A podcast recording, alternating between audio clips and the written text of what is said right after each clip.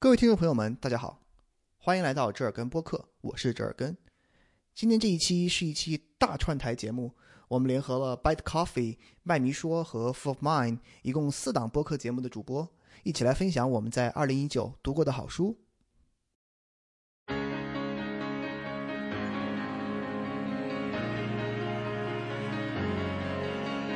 本期节目的主播都是以前曾经做客折耳根的老朋友，他们分别是来自 Bite Coffee 的 Milkshake 杨。很多时候，比如说课堂上你要去听，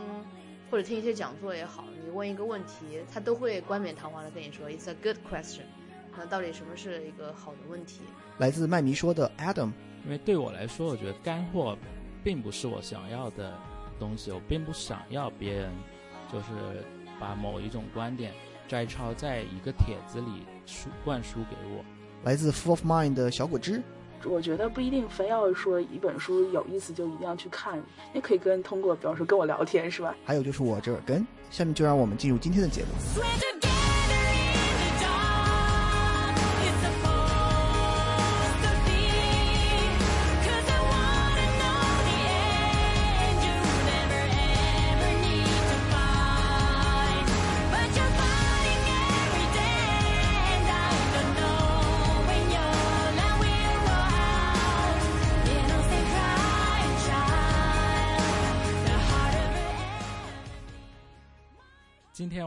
的这期节目的目的是分享二零一九年这一年我们所读过的书。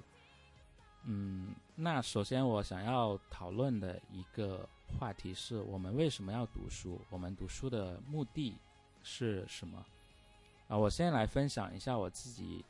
为什么要读书吧。读书对我来说就是探索我们所生活的这个世界，和认清自己的一种方式。当然，认识这个世界的方式不止一个。对我来说，读书就是啊、我所惯常用的一种方式。而且，我认为探索和认知这个世界，以及认清自我是什么，要成为什么，大概是每一个人的一种潜意识的行为。所以，对于我来说的话，我就是希望通过读书这一种方式来嗯，认识为什么这一个世界是这样运行的，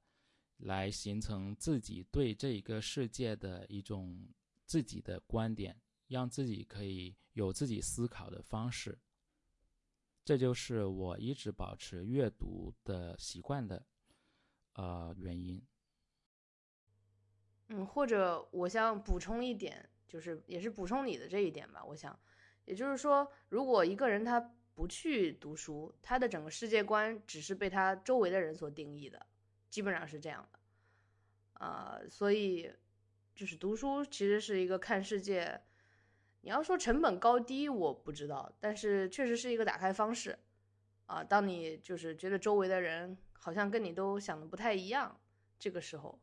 你可以去重新再认识一下这个世界，就是通过读书是一个很好的方法。当然，旅行也是一个更好的、可能高效的一个方法，但是各有利弊吧。对，这样我是想补充一下你说的这个看世界的这个方方面。那你呢？你的你有你有自己啊、比较、我吗？对你呢？呃，就是除了你前面说的那个之外，还有其他的吗？嗯，其实是有，就是我看书，其实目的性倒没有特别强，呃，这也是因为之前我这个青春期的时候也不太看书，我看书就是说最一开始我是希望找到，呃，一些书它跟我的想法是一样的，然后后来看这些书看多了之后，我就想找一些书说跟我的想法是不一样的，然后到现在就是说我去书店，我会去书店。就是随意的翻看一些书，然后我是碰到一些可能跟我观点相同的这样一些书，我会拿过来再重新看一遍，就是属于一个比较随缘的一个状态，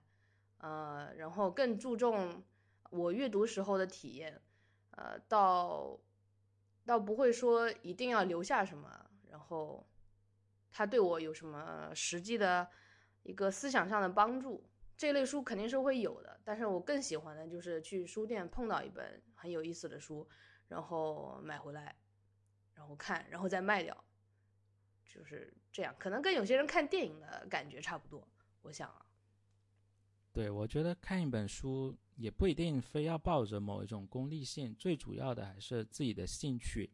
去看不同种类、不同观点的书，也是让我们可以看到更广大的世界的一种方式吧。嗯哼，嗯，对，那其实我去年读书，我觉得，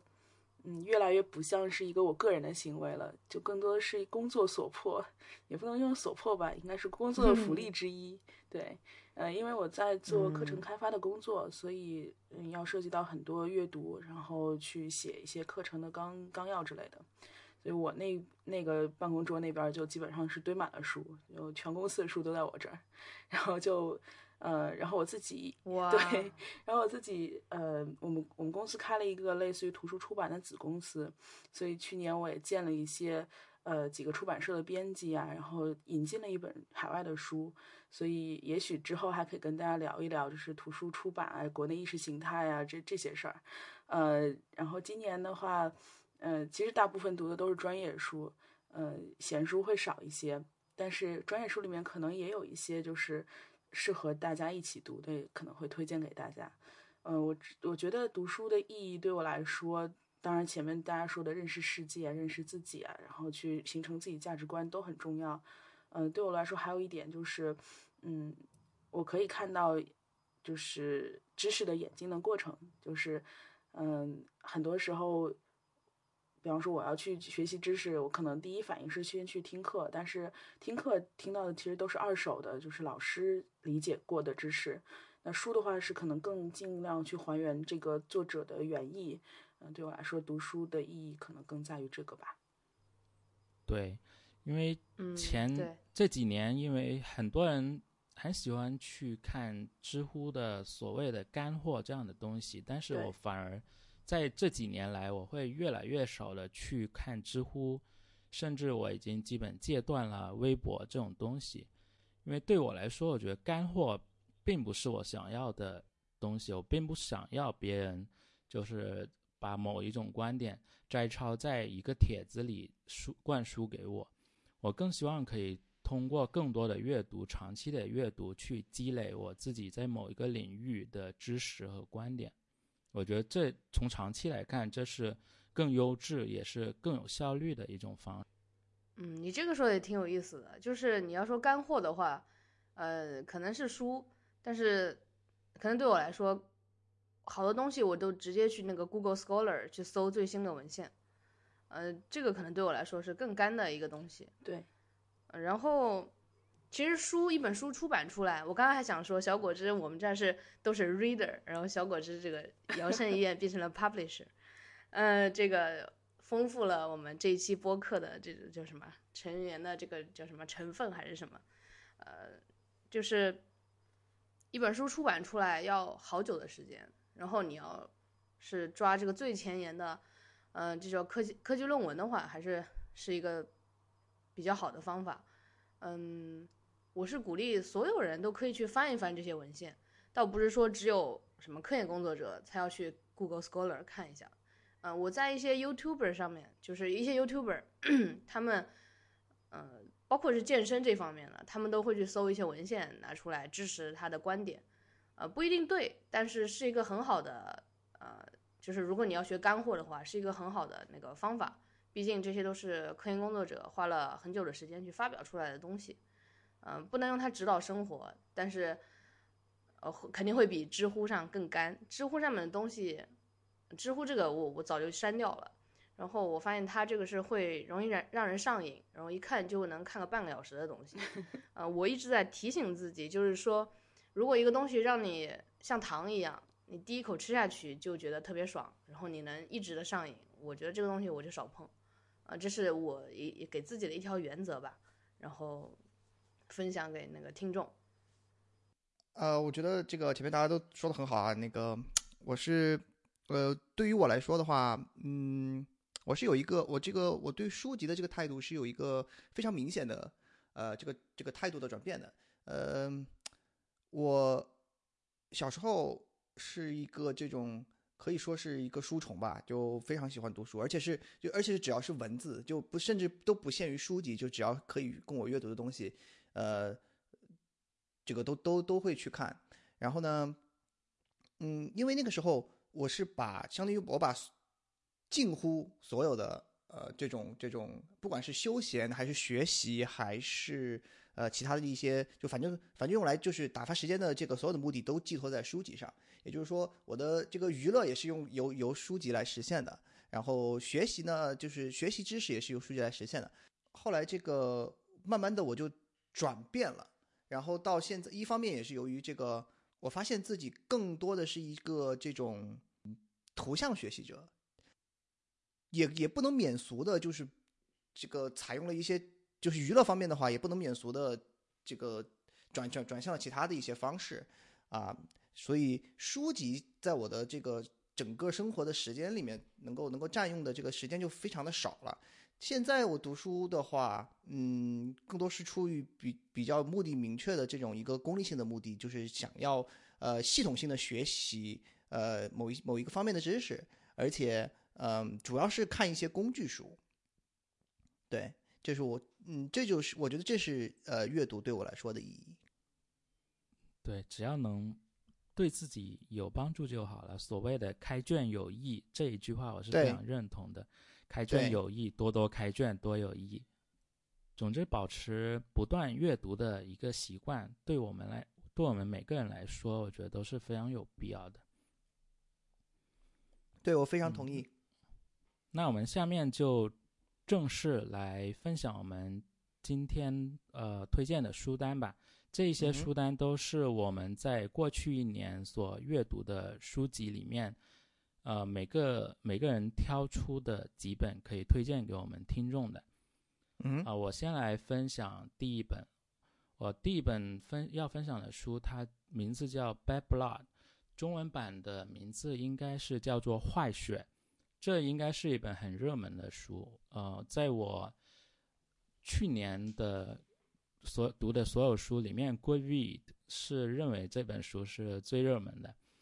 呃，这本书它讲述的是一个硅谷历史上最大的创业骗局的一个故事，讲的是一个斯坦福大学的辍学生伊丽莎白·霍姆斯创建了一家叫做希拉洛斯的血液检测公司。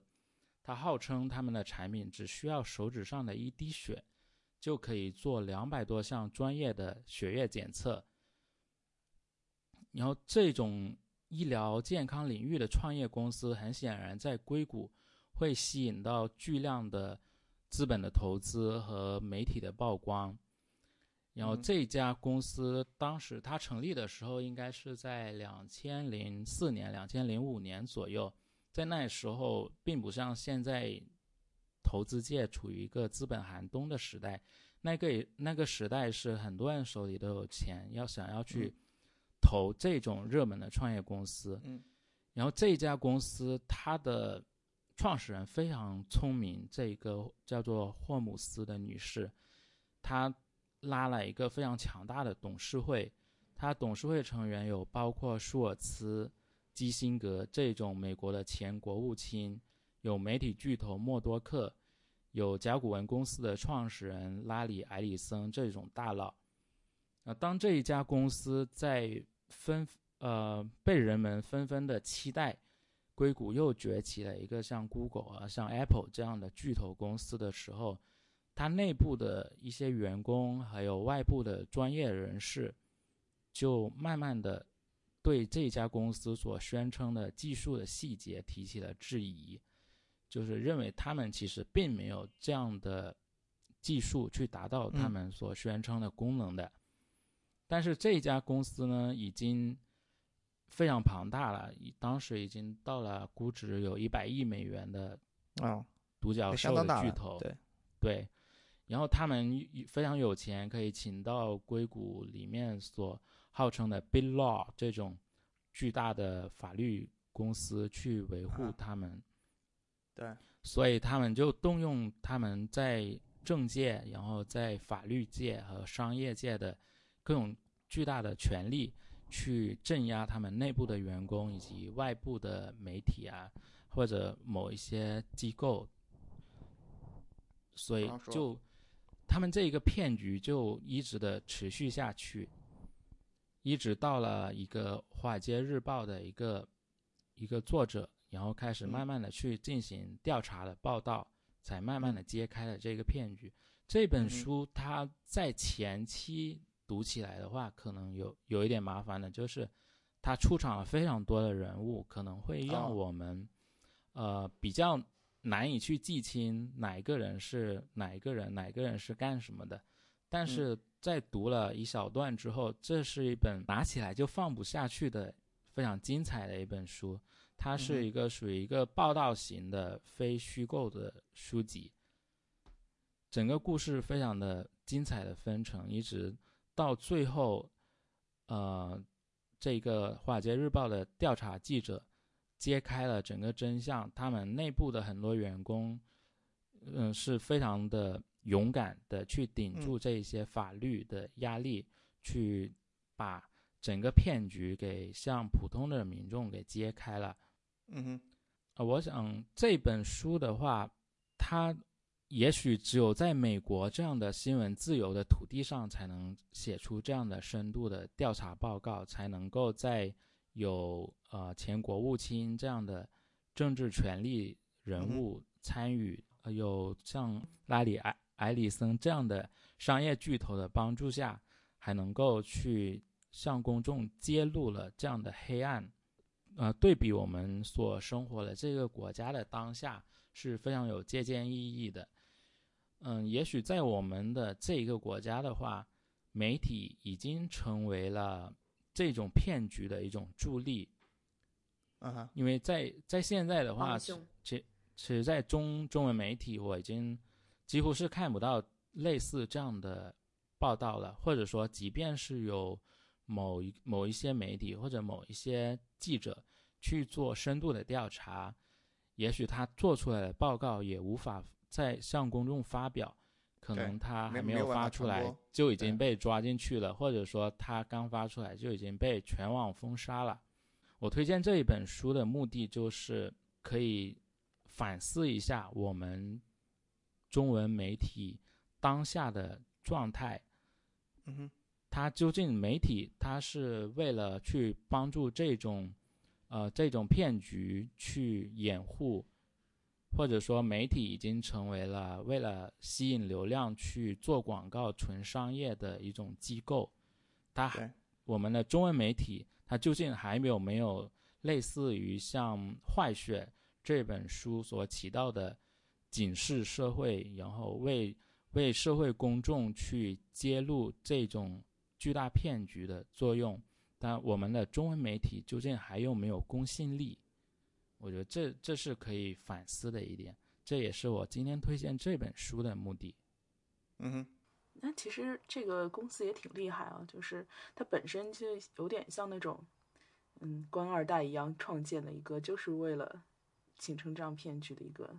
一个造势活动嘛？还是其中很多投资人都是蒙在鼓里的呢？他应该就是就是把所有的投资人都骗了吧？对普通的投资人，他其实并不知道真相的，他只知道这个领域非常厉害，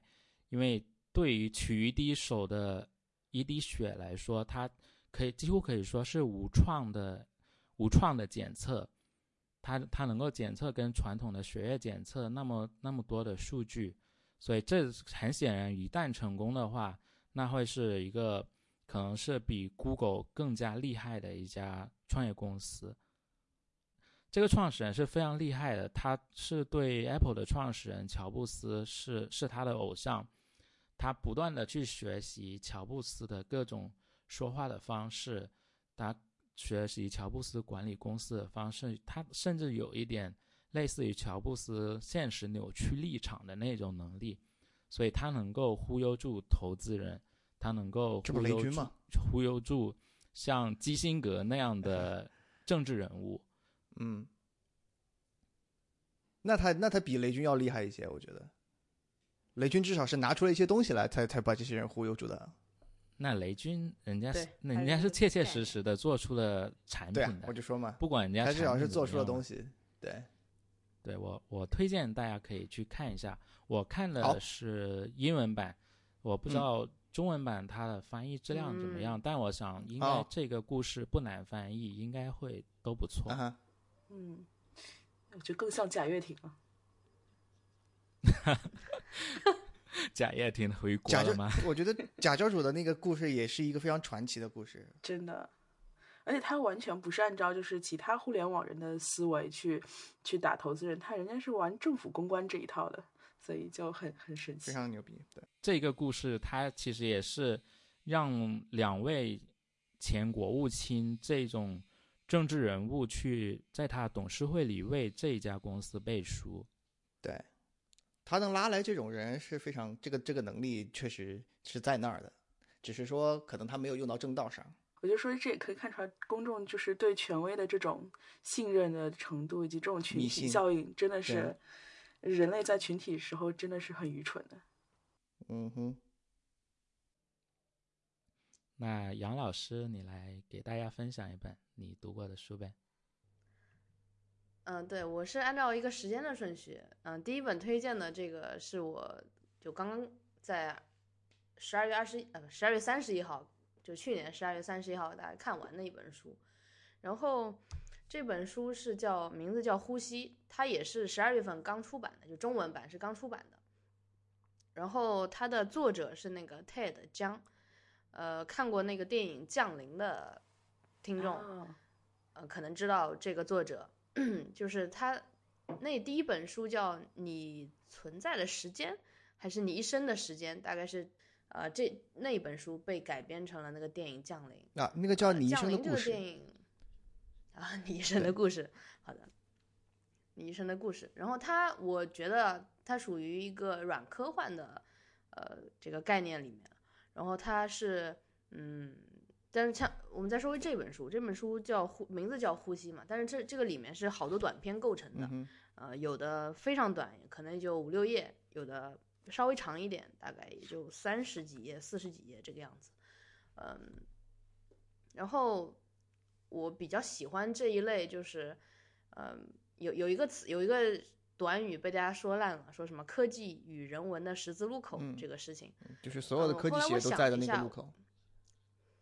对，然后我就想了一下，为什么是科技与人文的十字路口？我就回去翻，好像是乔布斯嗯有一次说到这个东西，然后后来就被沿用了。然后我想了一下，在我理解里面，应该是科学与人文的十字路口，就是 science，就是和这个人文科学，然后这个科学指自然科学，就在我的这个一认识里面。那乔布斯他他当他是一个对吧？苹果公司的呃一个 CEO，他当然会说是科技，因为他是一个科技公司，他不是一个科学公司。呃，所以我觉得这本书更契合的是一种就是科学与人文的十字路口。这里面所有的呃几个文，就是我会感叹这个作者，我会想想想想知道这个作者他是不是就好想知道他的背景，但是我没有去查过。嗯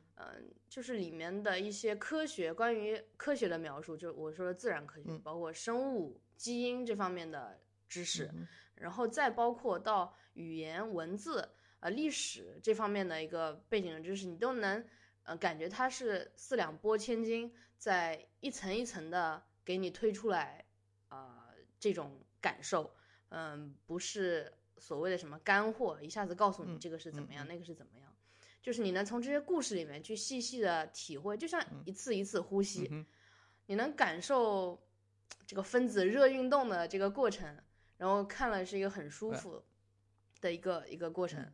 嗯，我在里面推荐两个两篇，它一共是九篇这个短篇，我最喜欢的是两篇，一个是软件体的生命周期，呃，这一部有点长，有一百多页，啊，呃，这个是我偷偷的在监考的时候看完的，啊 然后所以如果谁是就是杨老师的就很学生的话，你们这段先可以跳过，是吧？然后就是偷偷的把它就是一气呵成把它看完。它是讲了大概这样一个故事，就是人类在某一个时期，它可以去领养一个软件体，这个软件体有点像小猫小狗，但是它是数码体，然后呃，就是有点类似黑镜的那种感觉，就是你可以跟它交互，比那个电子宠物就智能或者说这个就 AI 了很多了这种，你可以这么理解。嗯。然后它不停的更新迭代，然后你再是一个养成嘛，把这个电子宠物，所谓的电子宠物养成的一个东西，然后到后面它有自我的意识，呃，哦，然后一代一代的这个电子宠物，或者叫它里面叫软件体，它是嗯、呃不断的去迭代的。然后它里面有个观念就是你要培养出一个软件体，呃，从那个幼稚到成熟，其实是花的和培养一个人一样的时间，嗯你要花同样的时间去调教或者说把它养成。嗯，然后还有一些区别，就比如说人类到了青春期，人类到了青春期，它有荷尔蒙，呃，是一个很自然的生物的表现。啊哈，但是这个软件体它没有没有这些东西，你非得就是人为的去调整一些参数，然后才能达到。对呃然后到最后，包括他养成变成成人之后，呃，接吻，对吧？人接吻是有这个生理的这些冲动的，但是软件它其实是没有的。然后说你怎么通过一些其他的方法，然后达到一个这种成年的这种感觉。嗯啊这个很有意思。对，啊，对对对，其实这个是，我这个就是很广。我觉得你如果是一个老师，你可以就我，我感同可以从中得到很多东西。如果对，如果你是一个父母，呃，你要你即将会有一个孩子，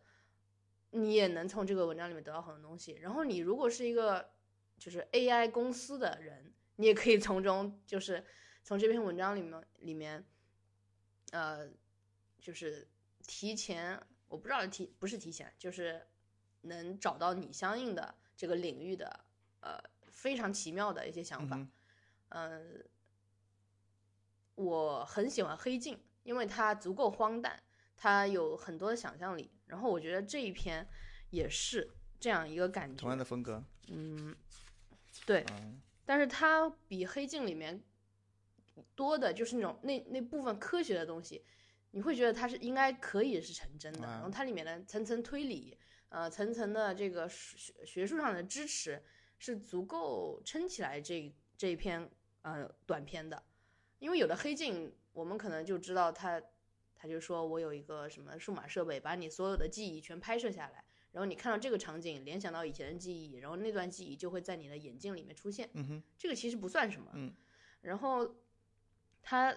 呃，就这篇是软件体的生命周期，我觉得它就是把一个人如何成长和一个呃 AI 如何成长，它能把里面的区别和嗯相同点都拿出来给你看。呃，大家可以就是我不再多做剧透了，嗯大家好，我觉得就是可以去看一看这个短片，嗯是我很喜欢的。那你分享的这本书，其实它就是一个短篇小说集，是吧？对对，这对，这让我想起了，然后呼吸是嗯，这样、嗯这让我想起了呃 Netflix 很很火的一个剧集，叫做《爱死机》。呃，这个这部剧集它每、啊，那每一个每一个集也是一个非常简短的一个科幻故事，我觉得有点类似这样的感嗯觉，非常好看。嗯，对对对你这本书，我要加入我今年的阅读清单，我挺感兴趣。啊安利成功了，对这本，对对对，这本书确实很好，而且是刚出来的。然后还有一个推荐的，就是同样这本书里面有一个叫《双面真相》的呃名字。然后《双面真相》它大概讲的是，它有两条故事线，呃，其其实就是两个讲了两个平行的故事。嗯，第一个故事是就刚才讲的，呃，人类能够发展出一套把所有的记忆全拍摄出来的。呃，就记录下来的一个工具，可能是一个眼镜之类的。然后，呃，在你在回想的那一段的时候，他直接把呃这一段记忆放给你看，甚至可以看对方的记忆，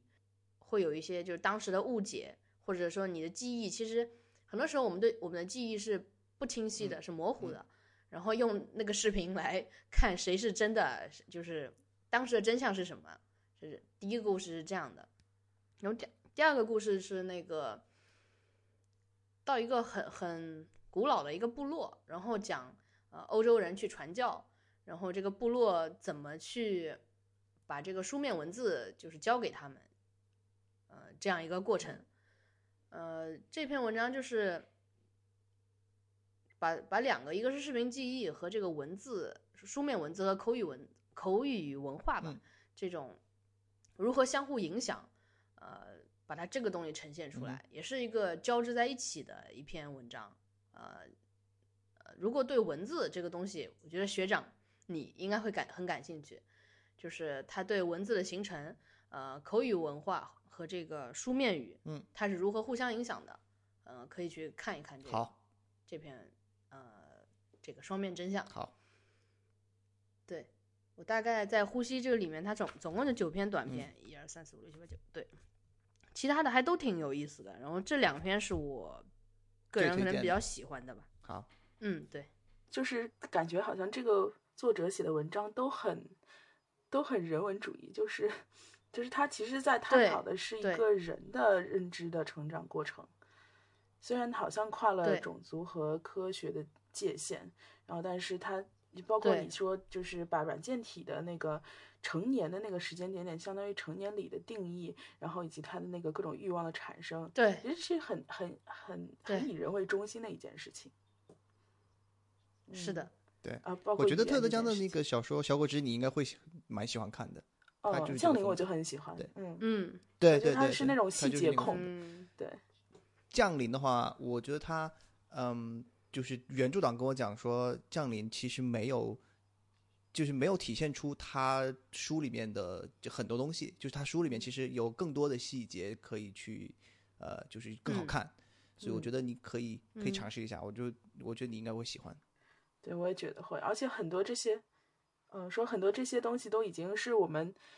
呃，我们人类生活当中觉得习以为常的不会去想的事情，这些过程反而是作者用这种方式呈现给我们看，我们就会觉得既荒诞又熟悉，是这样吗？就是我其实，在推荐就是本期的这些书的时候，我还特地我硬凹和那个咖啡豆的呃这种品，嗯、这个就是感觉联联联系在一起。然后这本书我给它两个字，就是就是如果一一款咖啡豆或者一款一款咖啡你喝下去，它可能有几种感觉，叫香、甘、柔顺、滑、细、甜，就七个字。然后这本书给我的感觉就是第一个字是甘，就是回甘，呃，你回头细想的时候，你会获得的这种感觉。还有一个就是柔，我会觉得这个作者呃特别温柔，呃，属于很温柔、很温暖，就像你说细节控。然后他就是好像在弹很很舒缓的钢琴，然后全弹在你的心上，就这种感觉，就干和柔。虽然它的一个主题是科幻、软科幻这种这种，所以就两个字，一个干，一个柔，来表达。就是我推荐的第一本书《呼吸》。好，OK，好，下面小果汁，啊，我其实之要推荐的第一本书是一个知识书，就是《世界哲学史》。然后这个版本的话，到时候大家可以看一下 show note，它其实是一个德国人写的一个版本。呃，为什么推荐这本书呢？是因为其实大部分人可能跟我一样，就是觉得哲学是一个挺难读懂的学问，然后也不知道市面上这么多的哲学书，它的层级是怎么样的，然后它哪些书适合去阅读。嗯，在今年的话，我是尝试了一下，就是在我们的用户群里面去做一个心理学往哲学方面的引导，然后于是我们就选了这本书，也是一位老师跟我推荐的。呃，我自己读下来的感觉就是这本书是一个非常正好适合阅读的，呃呃，怎么说一个难度，呃和撰写方式，呃。我觉得哲学书你不应该去读像《哲学一百问》啊、《极简哲学》这些类似于这种书，它太快餐了，可能嗯，要么说的知识你都知道，读完其实也似是而非；要么就是嗯，听完之后其实就是听了一些哲学家的八卦，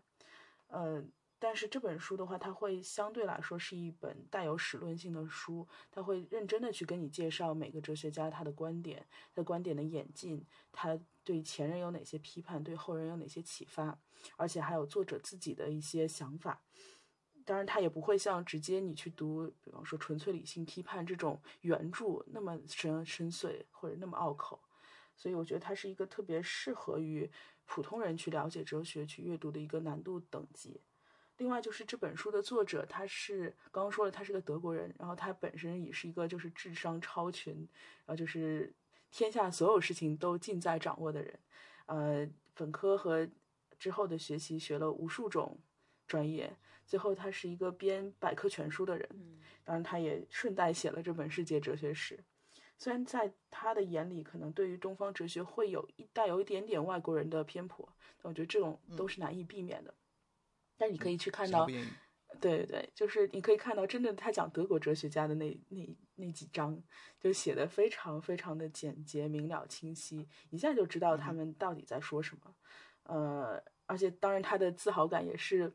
呃，毫不吝啬的毫不掩饰。流露的 流露在字里嗯行间了，当然是这样。嗯呃，当然，作者其实是在二十世纪末去世了，所以可能对于当今的一些哲学思想都没有太多的探讨。但是他其实也聊到了一些，包括大脑啊、意识啊、认知极限啊这些。他而且因为他自己是编百科全书的人嘛，所以他对于其他学科之间的联系，在这本书里也是一个特色，就是他括包括讲了心理学的起源啊，讲了人类在宇宙中的位置，讲了人与自然的关系，甚至生态危机，包括像刚刚呼吸所聊的那种语言产生的问题，他也去聊了文字、象形文字和字母文字对人类思考有什么样的区别。呃，世界伦理、世界宗教这些他都讨论了，所以我觉得这本书是一个可以既让你主要学到了哲学，又让你拓宽了哦，原来人当时想这个问题是有这样一些背景在那里的，就是这种这种背景知识也补充的不错。最后，我觉得就是如果你读完了这本书的话，至少你可以知道，所有哲学家都思考过这样三个问题：就是我们能够知道什么，我们应该做什么，我们应该信仰什么。嗯，然后如果你不停的带着这三个问题去去问这些哲学家的话，你其实会得到不同的答案。然后在每一个时期，你可能会认同一些人，不认同一些人，就这种感觉就像你去跟一个过去在对话一样，其实是挺有意思的。这本书也挺厚的，当时我们一共读了快两个月的时间，是带着大家一起精读的。是我们甚至我跟我同事还、啊，对对对，呃，我们甚至还做了九期的，就是音频节目去聊这本书。嗯，所以我觉得大家还是可以，如果真的想精读一本书的话，这本书我是会推荐给大家的。嗯。其实此前我很少跟小果汁去交流我们读书上的事情，对，因为我觉得他所关注的领域，心理学啊、哲学啊，都是我此前我没有太多兴趣，也是很就提不起勇气去探索的两个领域，因为我觉得这这两个领域的书对我来说都太难了，太复杂了。但是在呃前几天，在我在广州的一家书店去参加跨年活动的时候，听到的一个书店的书友去分享他的读书的经历，他总结下来，他认为如果去读人文方面的书的话，只需要去读懂哲学就可以了。读懂了哲学，其他领域的那些书籍，你自然而然你的理解能力、你的认知能力就提升了。嗯，我觉得这句话不不过分。对，然后刚好今天又听到小果汁去分享这种哲学方面的书，所以让我对今年的读书的规划，嗯，又有了进一步的呃增加内容吧。我今年应该也会读一些哲学类的书籍。再加上一个大部头哈。就是我看到这种名字，像世界哲学史，就会有一点那个，呃，打退堂鼓，有点怕怕的。呃，对，然后还是哲学。呃，其实我一直会有一个想法，是说，在我看，我其实对哲学和心理学都挺感兴趣的，啊，尤其是心理学。但是看这一类的文字看多了，说实话，我会觉得自己是不是走进了一个抑郁的状态，就是一直在思考一些形而上的东西。我不知道这本书，呃，会不会有看下去会有这种感觉哦？嗯，倒还好，因为它其实这个作者的描嗯。述带有一点客观描述的性质，因为它毕竟还是一个历史书，嗯，对，所以它不是那种啊完全，啊，哲学史，对对 OK 它不是完全去跟你谈聊概念，然后去要你接受一个概念，它就是客观陈述，你接受嗯。中国的也行，印度的也行哦，西方的唯理主义嗯或者唯心都行嗯，嗯，这样的话就是，呃，兴趣就是我对他的兴趣会强一点。嗯，那折耳根学长，你今年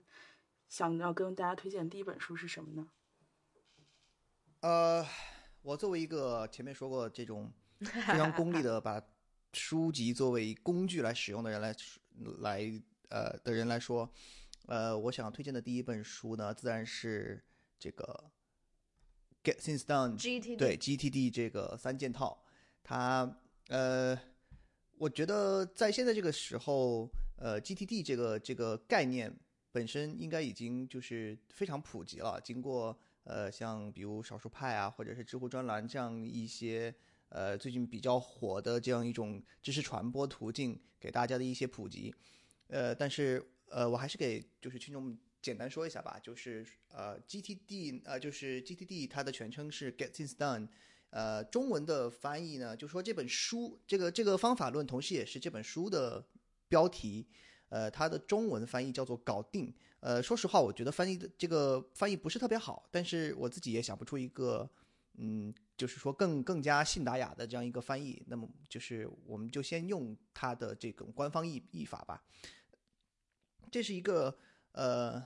就是作者 David Allen 在很多年前嗯摸索出来的一套这种啊、呃管理方法。它重点是你如何去安排，呃更有效的安安排你的每天的这个任务和事务。然后，呃，这本书呢，呃，算是类似于呃武功心法中第一本的这种这种地位，就是说 这个整个整个整个的一个方法论就是由这一本书脱胎而来的。呃，我想要推荐这本书的理由呢，就是呃，你这本书其实其实本身已经年代已经蛮久了。我为什么想现在再推荐大家去重新看这本书呢？是我觉得通过我平时在这些呃效率学网站还有呃跟朋友之间的交流之中，我发现就是说，呃，特别是最近呃。很多的很多的人接触接触到这个概念，然后平时去应用这个这个方法论的途径，呃，更多是通过我前面说的，呃，那那些效率学网站啊，还有一些呃以这个方法论为指导而设计的工具和 App 的这种呃这样的一个途径来了解和和去去学习的。嗯，我个人觉得这样的话，不能说不能说对错吧，但是我觉得不太适可呃怎么说不太适当，造成的一个后果呢，就是说，其实大家把这个是把这个事情是把这个这个当做一一个数来使用，就像某一个工具或者是某一个 App，大家去用它，然后呢，最终的目的是熟练的使用这一个 App 或者工具，而不是理解为什么你要这样去做，为什么会有 GT 这样一种方法论。然后他一开始是就说 David Allen 他发明这套东西，他主要想解决的问题是什么？我觉得这才是呃我们应该去了解和学习的呃这个这个真正的重点，而不是说嗯、去重点研究如何去去学呃学习和熟练使用某一个 app 或者是工具上，因为这样造成的结果就是说你嗯就像我前面说的，你并不理解它的内核。同时呢，如果比如说你遇到你需要更换工具，或者是你你这个这个 app 你觉得用的不顺手，你想要换的话，你就你没有办法顺利的去迁移，因为你你的所有的体系都是建构在这个工具本身上的。那么你需要重新学习，这样也是对你的自己的本身和那个时间和精力，也是一个非常巨大的这样一个成本的这个花销。那我自己呢是，也，就是很多年以前读过这套书，然后呃，后来就一直在呃践行这样一个方法。这次呢，去年就是一一九年呢，我是把这套书重新又回，相当于重新又读了一遍。我第一次读的时候，David Allen 只写了第一本，就它是一个三件套。这次这次我读的是一个三件套，最推荐的是第一本，就是他的原来的那个，那就是最开始那本书。呃，我这次重读的时候，我发现他写了后面两本，那么后面两本呢是相当于是说在第一本的基础上的一个嗯补充和扩展。做一个比较比较通俗一点的比喻呢，就是呃第一本是内功心法，你可以先打基础练练练习这个呃一些基础的概念和呃理论。呃第二本呢是那个招式，相当于是招式教学，它作者呢给给我们总结出了一些这种可以直接直接当做行动指导的这样一个这样一个这样一些章节。然后第三本呢，就类似于是呃实例和就考试之前老师画的重点一样的，相当于是这三本书它一本比一本更加的精简和实例化。但同时，我觉得如果我们要去理解这个方法论的本身和最精髓的内核的话，还是应该先把第一本，呃呃，先要这个熟练的熟练的读过之后，再去应用后面提到的那一些呃实例和他的那些指导。我觉得学长提到的这一个 GTD 三件套，真的是对于每一个宣称自己很忙，要使用使用很多庞大的呃 GTD app 去辅助自己工作的人都应该读的书。因为我发现，像无论是少数派这种媒体也好，他们在介绍类似的东西的文章的时候，通常他们的专注点都放在某一个 GTD GTD 的 app 里面。并没有去探索这这一些工具背后的核心思想是什么，这样这样的后果就会造成了类似于人们去买 iPad Pro 的时候所调侃的那样，买前生产力，买后爱奇艺。然 后对大家发现，买了很多 GTD app，呃，通过少数派的文章学习了很多这些 app 的使用方法之后，自己的工作还是没有效率，还是没能管理好自己的生活。对我们为什么要给贵派打那么多广告？对，就是我我想说的其实就两点，一点是我刚看到这个书名，我其实对第三本更感兴趣，他都提到艺术，而且是平衡的艺术，所以我对这个还比较感兴趣，想看看它是怎么平衡的，然后怎么就到上升到了艺术这个概念。呃，第二个是刚才 Adam 讲的，说这个很多 GTD 的文章，它都是针对某一个 app，然后你怎么用它，包括现在我这个也打开 Things，我 Things 也是非常的。呃，就是 organize 有，比如说实验室的东西，还有一些就职业生涯的规划，还有我做播客的东西，还有个人就是呃生活上面的东西，比如说出去玩，就是这种会把它列出列成一个 GTD 的这个一个 project 放在里面。刚才 Adam 说很少有这些文章讲它背后的呃就是术的东西，是吗？是是这个。你刚刚是这么讲的吗？还是刚才折耳根学长有讲到术？呃，我我说这个这个这个是我说的，就是说我是觉得呃某一个工具或者是 App 的使用方法是属于术，就是说你当你当然要熟练的使用这个术，你才能去呃很好的完成这件事情。但是如果你的重心完全放在这个术上，那么就像就像你的招式嗯练得非常好，但是你没有任何的内力一样，你是无法去理解这个这个内力这个道的。嗯，对，嗯，这结合我就是上课的一些经验，我发现，呃，一些学生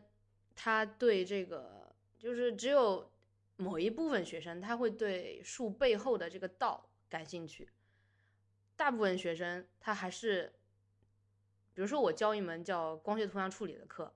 呃，其实要告诉他们这个这些东西这些算法。你不是说 MATLAB 里面一个函数就可以解决了，或者调一些参数就解决了？你要知道它是如何通过这个矩阵，呃，给它进行运算，然后这个为什么通过这个可以实现？其实背后是有这个 science 的部分在的。但是他就跟我说，老师，你就告教告告诉我，就最后一节课我会跟他们交流，说你觉得这些这节课你还就这门课你觉得还有什么可以提高的地方？你想获得的东西？他说，老师，你讲了太多这个就背后 science 的东西。你就告诉我 MATLAB 怎么用，这个我我怎么去把一行一行程序写出来？所以我想说的是，可能就是要经过这样一个阶段，才能到另外一个阶段，就是到一个化境。就像你说的，内力是有了这些招数之后，呃才去扩充的，或者你当时你要知道有这两个东西在，你同时培养的话也可以，但是肯定是要花很长的、很长、很长的时间。我觉得像这个周二跟学长，你对吧？你 GTD 这个，我当时最一开始认识你的时候，就是你写了很多这个哪一个哪一个 app 的文章，你是用的 To Do 对，当时用的是不 To Do，是对，嗯、对对吧？就很好好久好几年前了已嗯经。对是，然后你到现在可以说达成某种化境，这是很长的时间的。然后，我觉得我们大家说的都对。然后不同的人他，就是你要把这个道灌输给他也是不行的。对他不对我能非常同意到，对，他会说：“老师，我这个现在都不熟练用，你跟我讲那些背后的东西干什么？对吧？”他就会这样子。这是就是我一点感受。嗯，反映出来的就是大家还是喜欢干货的东西。嗯，嗯不是大家，就是不明白的人，对对，不不太明白的人，对，另外时间资源也比较宝贵。对，我觉得我觉得是确实是这样了，就是呃，你看我们反正你看，不管是呃我们小时候读的武侠小说，还有呃各种这个电视节目里面牵涉到学习，不管是学功夫还是学什么，只要是牵涉到学习这样一个一个呃一个话题，呃，一般都是说，就是你看，比如说我们小时候读的那个看的那些武侠电影或者武侠小说里面，人家都是说我上山去找师傅学功夫，对吧？然后呃，嗯，师傅一身一身本事，但是他就让我在山上劈柴，劈了两年，什么都不教嗯，我，就让我劈柴，劈了两年，对吧？对，但是其实你不知道的是，师傅让你劈柴的这个这个这个目的到底是什么？我也我想表达的也是同样的同样的这个这个意思，嗯，就是说，呃，很多时候我在看我看到就是呃呃对这个这个对这个这个效率学感兴趣的一些朋友提出的很多问题，其实是由于他只是知道这件事，知知道这个这个该如何操作和该如何去做这一步，他不知道为什么，所以对对我我的我想表达的意思就是，当你有这样的疑问的时候，你可以回去看一下，怎么说呢？可以说是追本溯源的这样这样一这样一些书，他会告诉你你为什么要这么做。你当你就是已经熟练使用了这样一个工具和 App 之后，你再去看了这些书以后，你会对其中这些 App 为什么要这样做和为什么要这样设计，呃，会有一些新的感触。就是这这是我亲身亲身得到的体验，就是我以前有段时间也是在各个这个工不同的工具之间跳，就是因为我觉得，哎呀，他这个为什么这为什么要这么做，就是非常的不方便，然后觉得这个不爽，呃，不习惯。然后发现另外一个工具在这方面比较喜欢习惯我，所以我就跳到那边去。多跳几次之后，这个花所花花去的这个时间和精力的成本是非常巨大的。我终于下定决心回来重新看这本书之后，我才对这些呃比较流行和比较文明的这些工具和软件的一些设计有了更深的理解。我我理了解了它为什么要这么做，我也相当于是说，这个时候你可你可以你你你是在另外一个层次上得到了提升。学长是不是考虑五年之内可以出一款 App？他五年之前就这么想了。对，是的，我们我们就差一个程序员了。我们现在已经有程序员了，有设计师了。啊，OK，好，这就是我的第一本书。这个三件套我还是挺想嗯去，挺想去看一下的。嗯，那下面我来分享我的下一本书吧。嗯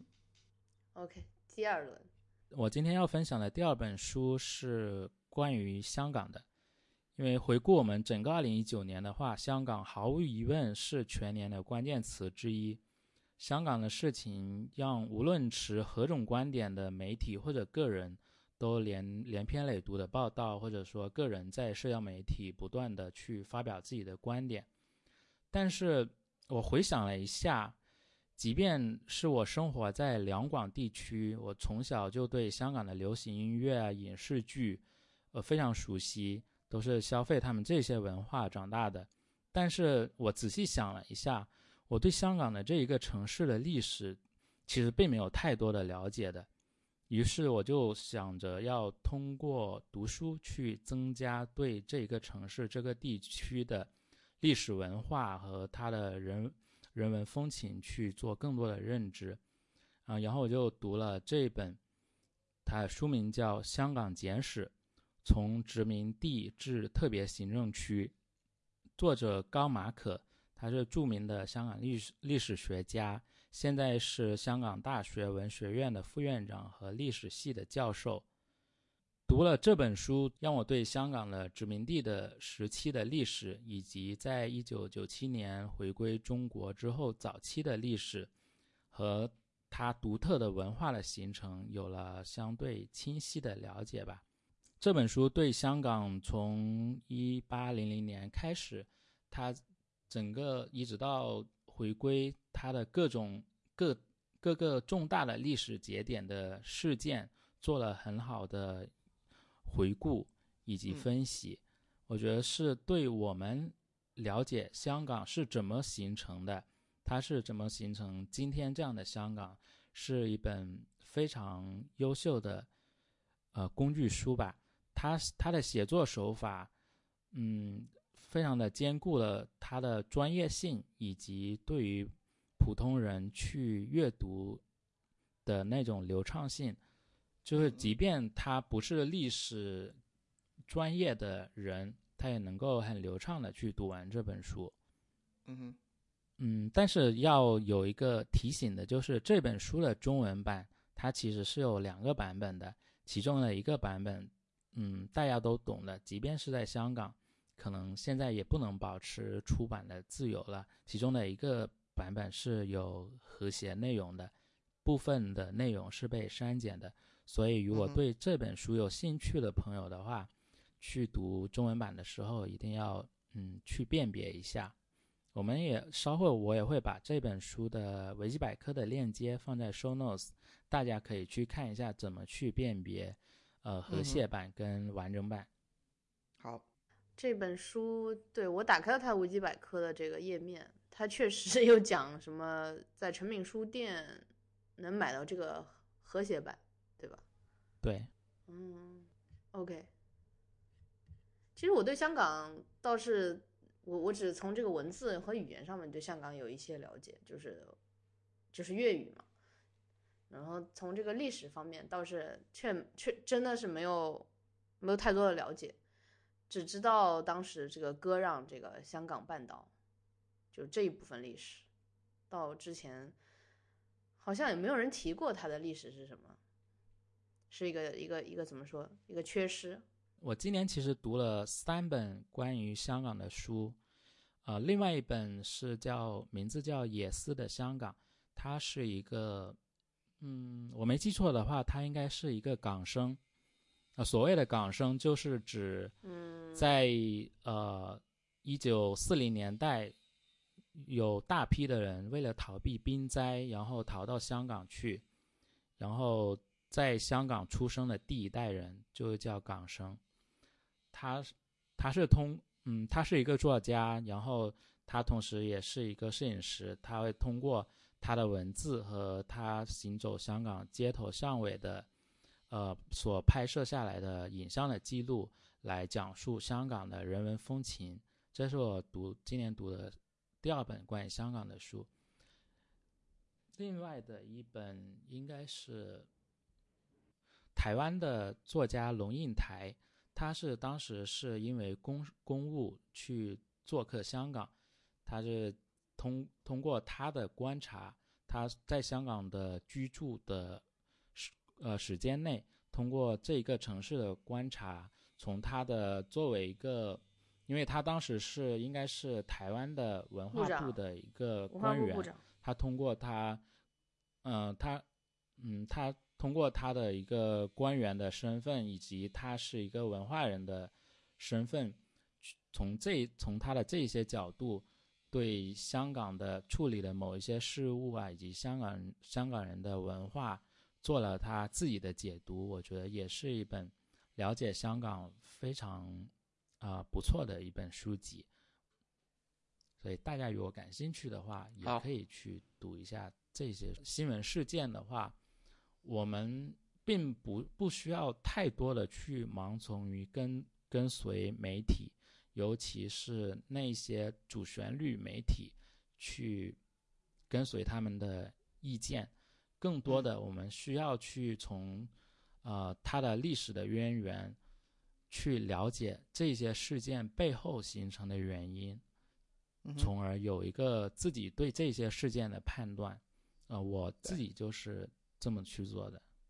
嗯哼，对，或者说你不要说主旋律了，那个那个什么少数旋律也不要特别去嗯 follow，不要做一个 follower，我觉得是这样的，你就自己对他有什么看法，别人的想法你听听看，呃，对，要有独立这个思考的能力。形成自自己，对对，这样就可以了。对，OK。好，杨老师，你来然后分享一下那我来你的第二本书介绍我。的第二本嗯呃，我第二本书就是一个非常这个禅的一本书，它的名字叫《禅与摩托车维修艺术》。呃，这本书是呃我在大概暑假的时候这个阶段看到的。它你要说它讲了什么，其实也很简单，就是一对父子，还有还有一一对朋友去 road trip，就是美国人嘛，他很喜欢 road trip，但是这个区别在于他用的是摩托车这样一个东西去做这个 road trip。嗯，啊，road trip 就是其实美国公路系统很发达，然后你在这种比如说洲际的公路上开车会非常爽。呃，然后这对父子他用的是一个摩托车，而且这个父亲也就是主人公，呃，其实就是他这个作也是作者本人，作者本人是真的去带领儿子，呃，进行了这样呃一个，你可以把它想成一个旅游吧，呃，这个作者叫 Robert M. Persig Persig 这个人，他本身就是一个应该是修辞学的一个教授这样一个人，然后他把自己在这个呃书里面写也写成一个就是教授要给大学生上课的这样一个嗯叫人设。他在最一开始的时候，其实描述了很多美国这个公路上的一些风景，然后风景上遇到了一些事情，然后摩托车哪里坏掉了，然后他会时常跟人生的一些部分产生一个联想，然后就教育儿子的一些一些东西。然后它里面提到一个东西叫这个叫消逃阔，呃，我不知道你们知不知道这个是什么？什么叫不懂小逃课？消逃阔运动，就是这个是在美国刚刚，应该是在美国刚刚相刚刚成立的那个时候的一项成人教育运动。来，他这个书里面说的这个这个运动就是大概什么年代的事情？书里面说的，书里面说应该是现现代的的事情。嗯。嗯，然后这个消逃阔运动只是就是，因为在这个豆瓣上面给他的描述是说，呃，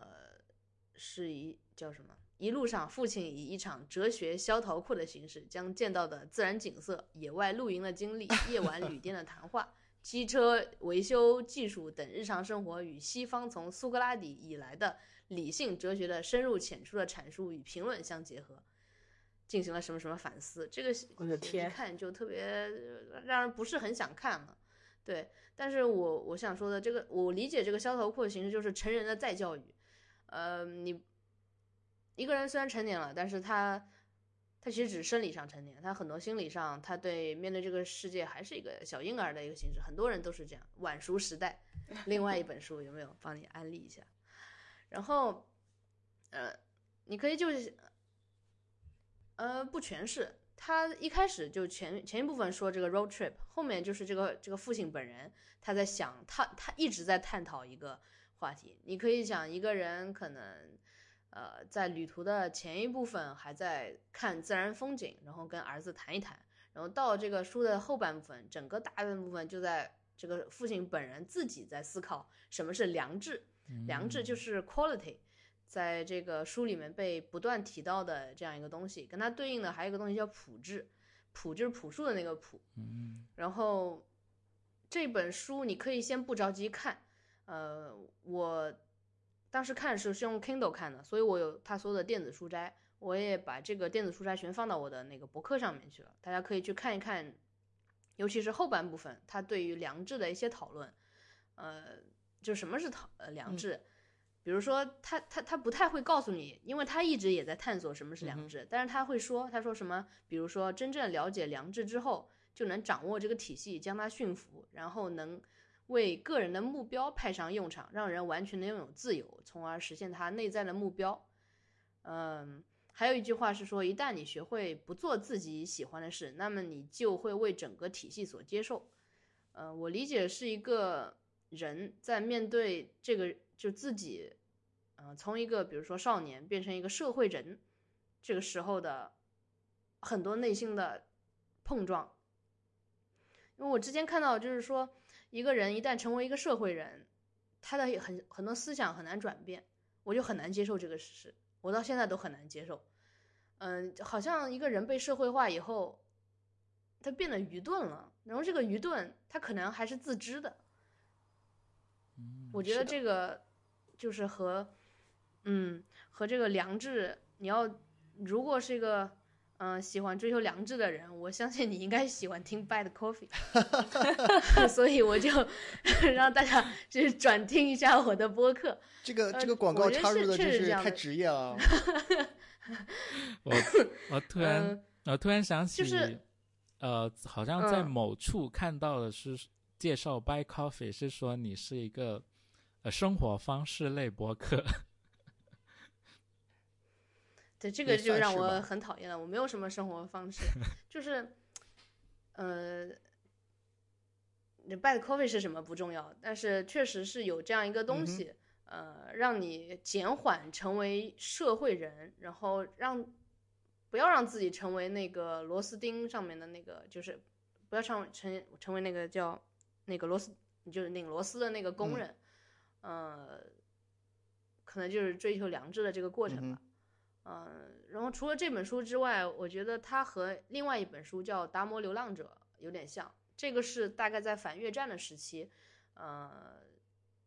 呃，呃作者是那个时代的，就是《达摩流浪者》这本书。然后这本书看上去就是也是他自己前面是 road trip 嘛，嗯、然后这一本书就是徒步，呃，徒步搭车，然后像流浪汉一样的生活，然后很自由、很轻松的一个状态。嗯、当然这种自由就是，嗯，脱离了人类文明的，也不是每个人都能做到的，我肯定也做不到。那大家去感受一下这个流浪汉他是怎么吃牛排的，呃，很有意思。然后，这个在他的走路的过程当中，他想到的、看到的，嗯特别美，其实特别美，嗯，嗯，这样一本书，这两本书可以放在一起看，都是走路行走的过程当中的一些思考。哦，我起初对《禅语摩托车维修艺术》这一本书，呃，有印象，还是在很多年前了，因为那时候在网络上大家都在呃拍一些什么读书装腔的照片啊，经常就看到有人啊拍了这本书，因为这本书的书名哦又禅啊、摩托车啊，然后又还加上艺术这种字眼，艺术，看起来就玄而又玄的样子，就感觉不明觉厉，很高深。对，但是听杨老师这一通分析下来，这本书所探索的东西，其实对我们呃个人来说还是很有意义的。我以前可能一直就是看到这种呃装逼必备书籍，可能潜意识的就不想去读它，但是我觉得自己自己的这种，就是自己的这种行为还是过于浅薄了，所以今年我我应该也要读一下这本书。其实有的时候，我我我说实话，我是真不知道这本书看上去就就就是是一本很装逼的书，就就是不知道，你知道吗？你懂我的感感受吗？嗯，就是不知道，呃，书里面有好多拿出来，好像就是可以很装逼，所以我就把这本书呃看了一遍。有时候这种不知道的状态，反而是一个很好的状态。对有有时候我是这么想的。你不会有预设的任何的这个偏见，啊、对对对对对对，对对，预设的一个对希望。对，你就你就看就好了。嗯，好，小果汁呢？啊呃，在 我还在想睡着了是吗？没有没有没有没有，我我其实嗯，你我其实，在那个刚刚刚我把那个叫什么呼吸的那篇呃软件体的书下下来，我在看了，我刚看了一段，你一段已经在开看了。对我看了一段，我觉得超超有兴趣的，所以我就想了解一下。对 Anyway，说回我想推荐的第二本书，我今天推荐的第二本书是《成为我自己》，这是一本传记类的书，是欧文亚龙先生写的自传。呃，亚龙先生今年已经八十七岁了，所以他，嗯、他其实是，如果大家不了解他的话，呃，我可以简单介绍一下，他是一个心理学大师，是存在主义心理治疗的奠基人物，而且他还开创了像呃团体治疗等等一些亚龙团体这样子的形式。呃，而且是斯坦福大学的终身教授，嗯，可以说他算是现在活着的人里面作为学派开山鼻祖的，呃，为数不多的几个之一。呃，我在一七年的时候曾经有幸采访过亚龙先生一次，然后当时的话，呃，就给我印象非常深刻，就是他在那个年纪还保持着非常敏锐的思维，然后谈吐，包括他的表述，他的所有的表述都像他写的书一样，非常具有亲和力。欧亚龙也是一个非常呃畅销的作家，他写他虽然是在做心理学，但是他一直没有停过，就是对小说的写作。他写过《当尼采哭泣》《诊疗以上的谎言》等等这一系列就是带有心理咨询意味和哲学意味的小说，都非常的引人入胜。那所以大家嗯。国内读者其实很期待这本《成为我自己》这本书，大概其实在两三年前已经写完了，呃，台版是一七年就已经出了，然后国内版是一直拖到了今年才才出出来，然后当时我还是要到了这本书的独家首发，然后嗯呃，反正我我自己是比较崇拜嗯。亚龙，所以我就会呃对这本书就是关注也比较高，而且我们公司还为他写了一本写了中文版的序，嗯，这本书的话，呃，如果你了解亚龙这个人，你当然可以把他当成一，呃，就是对他一生的更加多的了解去读。如果不了解的话，我觉得他也是一个非常具非常具有，就像刚刚杨老师说的那个温暖的那种性质的一本书。嗯，因为亚龙先生他其实一生都在直面就是死亡焦虑这件事情，他的心理学的想法也是，嗯，在一直在探讨存在、自由、死亡与无意义这些话题，而且他呃多年一直带那个癌症的团体，嗯、就是对那些临终关怀的病人，然后把他们聚在一起，可能随时都会有一个病人永远离开这个团体，然后他们就一直要在处理这种死亡焦虑。呃，在书的第二百一十一页，亚龙先生有写到，他说他一直相信自己会在六十九岁时死去，因为他们家族男性都是在五十到六十这个年纪早逝的。但其实现在亚龙已经活到了八十几岁。我曾经问过他一个问题，我说，嗯、这个问题有点尖锐，呃，我说您在这个年纪会考虑到自己呃去世这个问题吗？会会担心或者害怕吗？然后他说，其实这个问题也有很多人问过他了。嗯，他不觉得这个问题有多尖锐，但是他想跟我们好好去聊这个，拆解一下这个问题。他说，嗯，你到底是害怕死亡的哪个部分？你仔细想的话，你是害怕死亡的那一瞬间呢，还是害怕你死的过程痛苦呢？还是害怕你不知道死后去到哪里呢？当你在这样把这个问题慢慢一步一步的拆解的时候，其实你已经没有那么害怕死亡了。为什么？因为你在面对这个这件事情，然后你就会想你要怎么样立遗嘱，你死的时候要穿一件什么样的衣服，你希望你的葬礼会安排成什么样，你去亲手挑你的墓碑，你亲亲手写你的墓志铭。啊、你会知道那个家人对你的悼词会写成什么样。所以这一切事情，你一个一个去想、去做、去了解的时候，你就知道我死的时候是个什么样的状态。其实就没有没有那么焦虑。当然，时间有限，他其实没有分享很多。那在书里，他其实会写的更多的有关死亡的探讨，包括他也提到他自己的梦，他自己解解释自己的梦是，嗯，他他的母亲和母亲的亲友们现在都过世了。有一天，他们静静的在楼梯上坐着，我听见母亲在尖声呼叫了我名字，这是他梦的一个片段。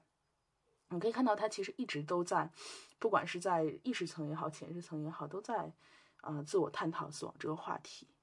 呃，而且他在带领癌症团体的时候，也会说到，这个团体虽然嗯虽然不一定很稳定，但是他给更多的患者提供了很多的安慰，也其实对带领者来说也是一个很深刻的教育。他会发现，真正知道自己时日无多的人，嗯、你在团体里面说话，正常人会觉得非常敏感，我到底应不应该提死亡这个话题？但是反而他会觉得，其实他们会有这方面的需要，而且他观察到很很有趣的现象是，将死的团体的这帮人，他会更加有带有性欲，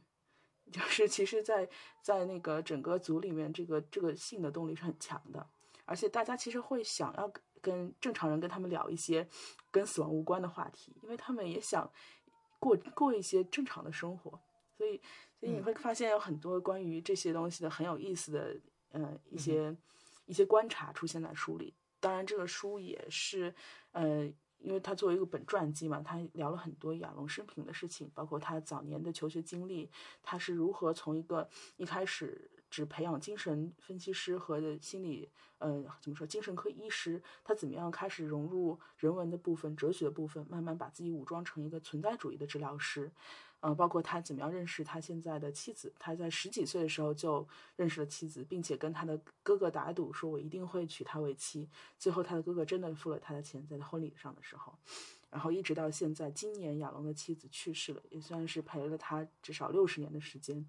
然后，呃，也是在这本书在国内出版之后，他的妻子去世，就在前一个月，十二月份的时候，十月底十二月份的时候，然后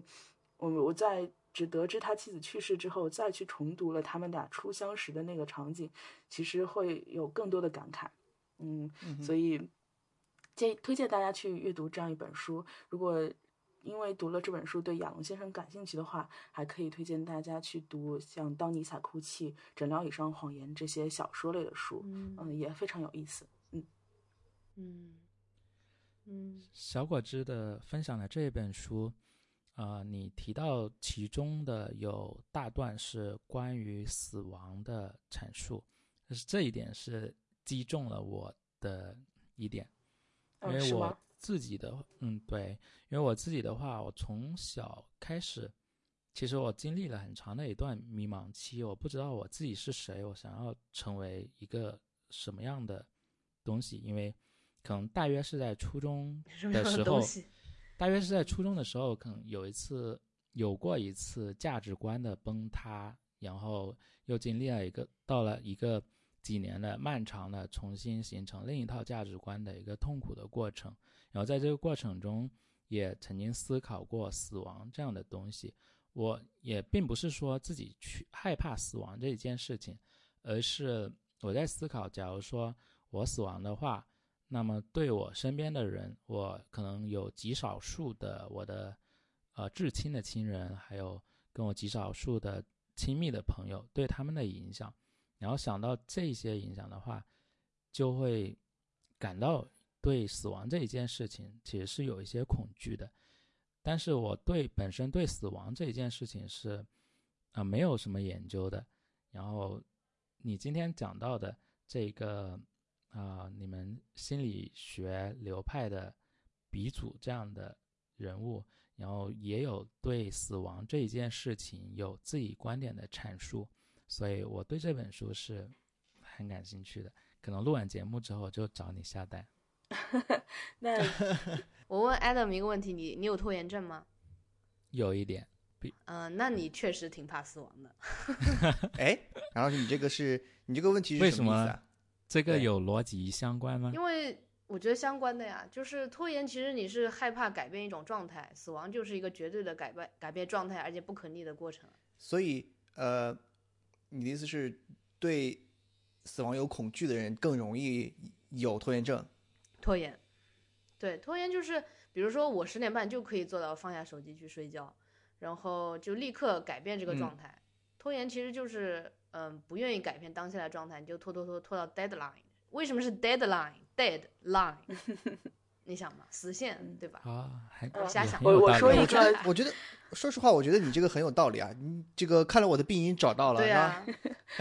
我说一个佐证 杨老师观点的事情，就是，呃，嗯事实上，呃，嗯好在心理学上治疗失眠也是这样的解释，就是为什么有的人会失眠，是因为他害怕眼睛一闭就再也睁不开来了，所以他拖延了他的睡眠。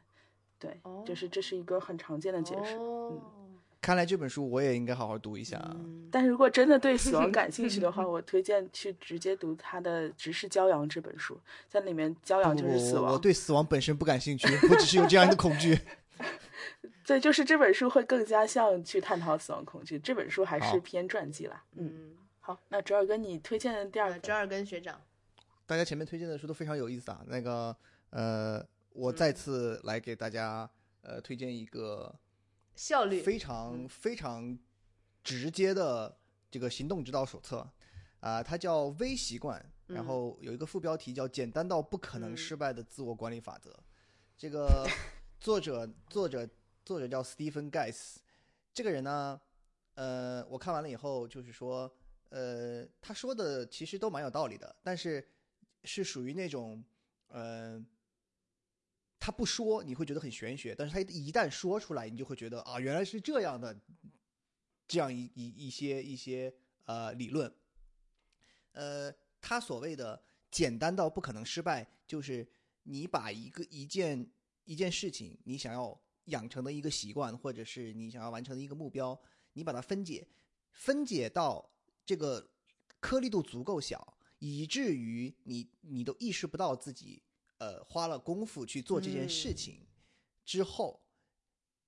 你然然后你来每天去完成这件这件事情，这就是他的所谓的不可能失败。也就是说他，他他这个书里面最有呃最有名的这几个所谓的呃微习惯，就是什么呢？每天做一个俯卧撑，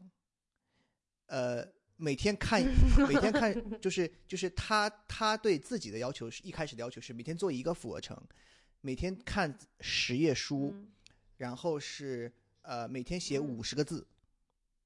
就是说他都是把这些事情，呃，就是我们一般这个想养成一个习惯，都是觉得哦，我要比如说我今天要锻炼一个小时，对吧？我要减肥，我锻炼一个小时，然后我要培养一个写作的习惯，那么我要坐下来写两个小时。今天他说你这样太难了，你的意志力会非常容易被消耗。那要如何避免这种情况呢？就是你把这个目标定的足够的小，就像你就像微积分一样，你你把它分到无限小，你每天一个俯卧撑，你就趴下去那一下再站起来，你就算数，这个你是不可能，就相当于是你在任何地方、任何情况下，你都可以完成这件事情，你就不会感觉到它对你的意志力的消耗。然后呢，呃，我是觉得就是说，嗯，有一定的道理，并且我其实已经呃在按照这个这个这个方案去去做了。你做了几个俯卧撑了？呃，我现在是我从六月份开始的，然后我做到现在是每天五个，哟，可以可以可以，哎，已经有进步了，是吧？对 确实就是确实容易坚持，因为呃，太可对，因为，因为你，而且他还其中还提到了提提到了这样一点，就是说，呃，这个你开始这个所谓的微习惯活动的时候呢，因为它每一个习惯的颗粒足够小，所以你很容易就是说，你一下子列好多好多。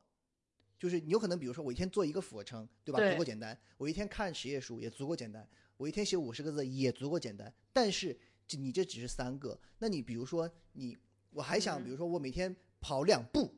对吧？我每天这个嗯做点什么其他的事情，就是我和这个颗粒本身足够小之后，它很容易让你觉得我可以完成这这很多很多的事情，所以他警告了读者说，你不要对你自己的意志力有太大的信心，你最好一开始就是大概两到三个，然后这个你当你已经意意识不到自己每天在做这些事情的时候，你再往上加也是来得及的。所以我现在每天坚持的习惯就是五个俯卧撑，然后看十分钟的书，就是这样。我一直一直一直这样。我为我其实说实话，就像我前面说的，我现在读书的时间已经非常少了。我为什么能够读完这些书，然后今天来大家跟跟大家分享，就是因为我有我我执行了这么一个事情，每天读了十分钟。啊，好棒！此处应该有掌声。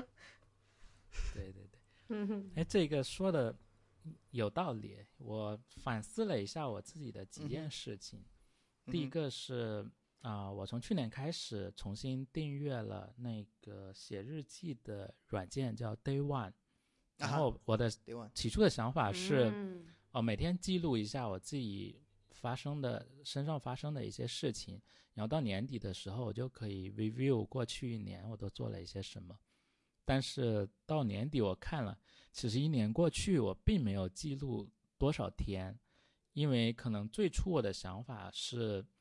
把每天一些呃有意义的事情，对自己呃有影响的事情记录下来。但是其实可能大多数时候都是很平常的一天，突然觉得好像没什么可记录的。即便设定了这一个 app，它会发通知提醒我每天写一下日记，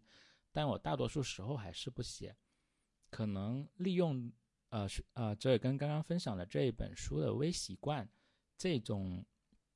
呃这种方法来，假如说每天我就写了，我无论发生什么，我只要有在我每天晚上在我脑中有记忆的事情，我就写一段下来，无论是二十个字也好，五十个字也好，可能在一年三百六十五天之后，我依然会记录了很多东西。我可能就是一开始在设定一件事情的目标的时候，就会想要达到一个自己认为完美的一个状态，这样的话就会导致目标目标有一点点大。这样目标大了之后，你在做小事情的时候就觉得这种小事情达不到我的预设的目标，可能就容易忽略了过去，就容易就懒惰下来不去做了。嗯哼，呃，这个上面，呃，Adam，我觉得，嗯，我说两点吧。呃，第一点是我我可以分享一下我对这个呃 Day One 的这个使用。如果你把它当做一个，嗯，怎么说，就是每天我必须要完成的任务来说的话，即使呃你你把它分解的很小，你仍然会仍然会至少是一开始你会有阻力，就是说你你到你如果特别是你如以前没有这样的习惯的话，你每天到了那个时间，你你自己会意识到，就说哦，今天这件事情又到了我需要完成这件事情的时候了，你会有阻力。我我现在的方法是什么？我现在的方法是，我不给自己规定一个就是我每天要写这个东西，而是我一旦想到呃，比如说有一些我想要嗯发微博，或者是要发 Twitter，或者是在任何跟人分享的时候，我如果觉得这件事情值得去分享，我就把它发出来，然后我把它保存到 Day One，我直接保存到 Day One。我并我并不是说要专门去写一个这个东西，然后我如果觉得这这些事情只是我的一个想法，呃，不足以跟大家分享分享，我还是把它写下来，我就直接写在里，写在 Day One 里面，我甚至都可以把 Day One 当做一个草稿一样的，呃，来来使用，并不一定要非常成型，我才记到里面。这样的话，就是说你你的这个写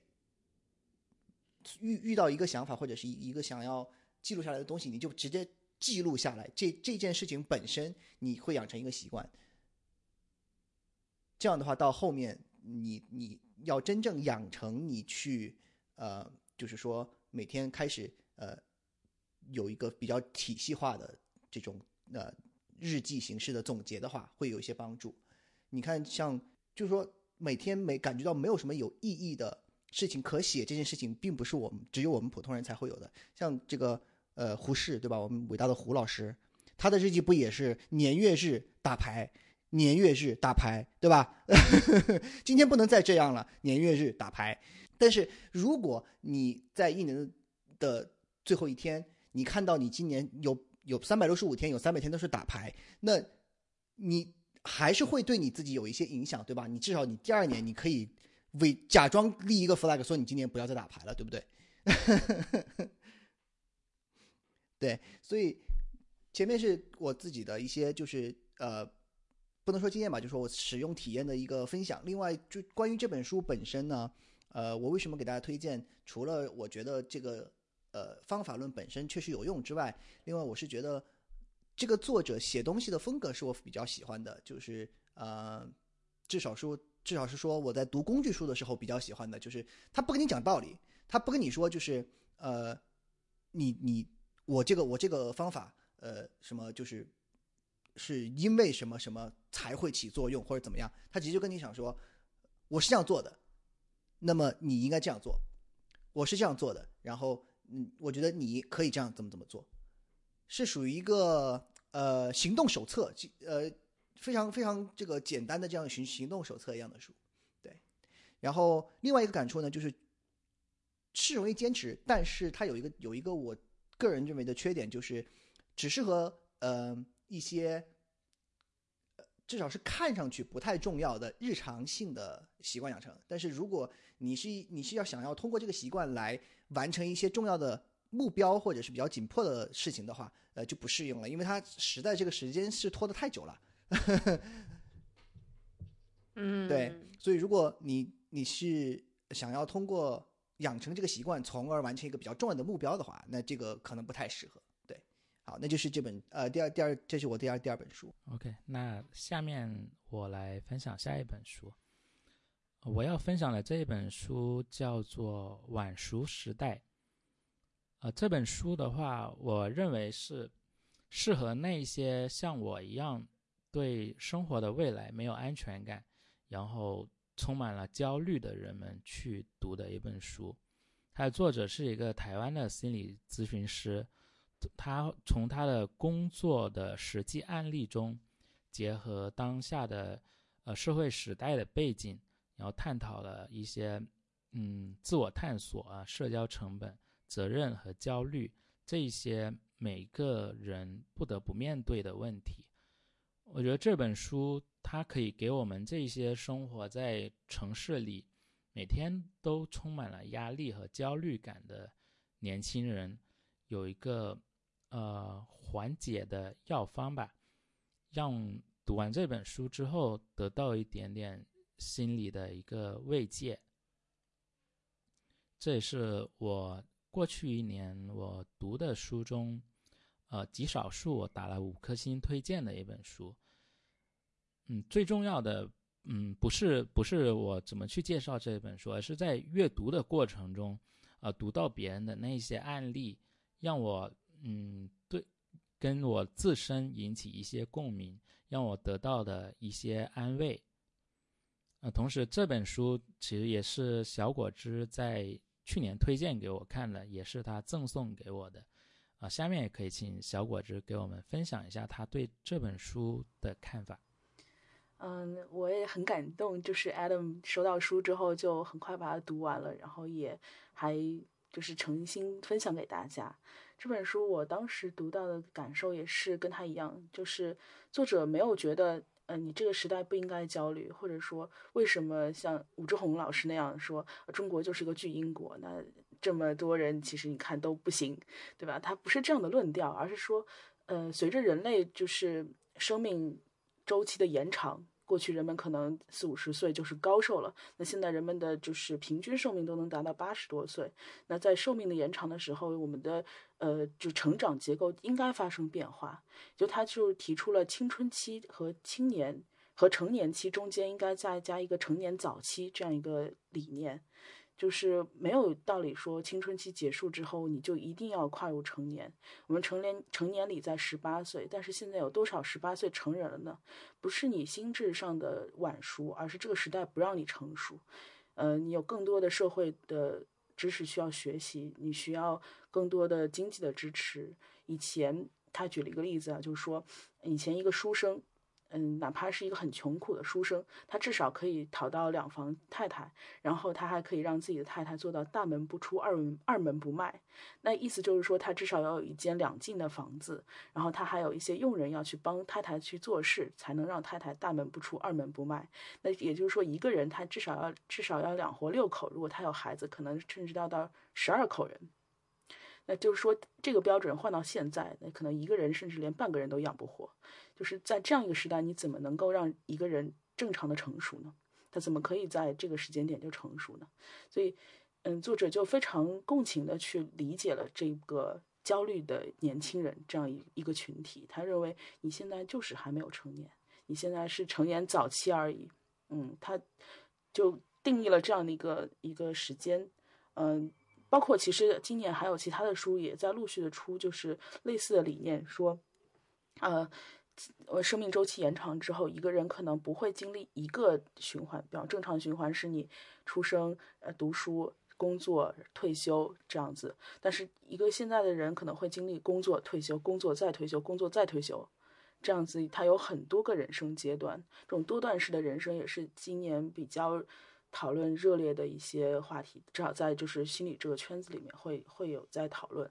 呃我觉得像这样的一类书，也就像 Adam 说的，它不是一个我可以跟你剧透去说这本书怎么好啊，怎么鸡汤啊的一本书，嗯它是一个你在阅读过程当中你产生的那些共鸣，是对你来说最宝贵的经验。所以我很推荐大家，如果真的想去看的话，可以去读一读。而且这本书好像在有些读书的 App 上面是那种类似于赠一得一的形式，就是大家可以直接免费的去获得这本书，所以应该就是需要，就是相当于是属属要需要自己去体验，而不是说你你读了这本书可以得到什么的那样的一个一个对一个。我很难去向你推荐他有一个什么创新的观点呢、他可能最创新的观点就是提出了那个成年早期这个概念，但是这个观点嗯本身并没有什么呃意义。最主要的是你在读到那些案例，读到他怎么去理解那些案例的时候，你会知道我应该去怎么理解我的焦虑。这样子对对，嗯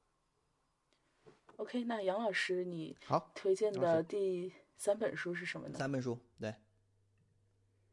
呃，这本书其实我们好几个人都嗯看过，叫《邻人之妻》。呃，这个，因为说实话，我不是很喜欢看那种虚构类的小说。呃，然后除了这个，我我推荐第一本，它居然就是一本就是科幻小说。但是其实正常的时候，我不是很喜欢看这种小说。然后《邻人之妻》我，我想说一下我是怎么遇到这本书的。就当时，呃，迟早更新的主播锵锵到我家来玩，然后他带了一本很厚的书。他当时来南京也就是待一两天，然后我就说这本书这么厚，你怎么会就是带在身上？这是我对对他最感兴趣的地方。然后它的封面，然后就看到那个封面是一个蓝色的，然后是一个呃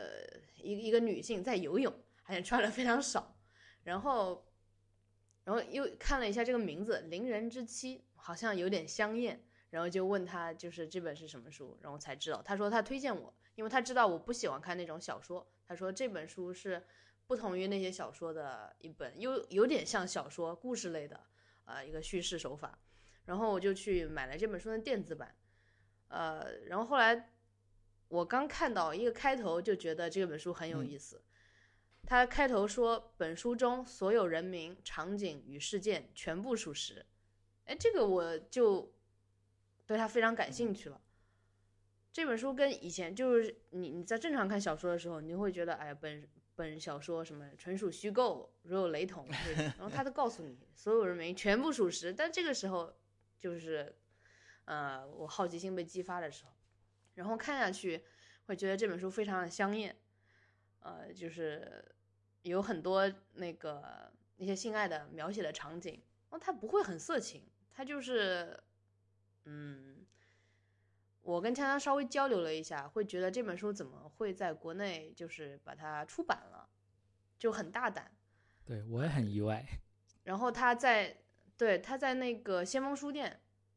在被推荐的，就是南京五台山有一个先锋书店很有名，它被放在了大概中央那个很很推荐的那个位置，然后每次去看我都会会心一笑。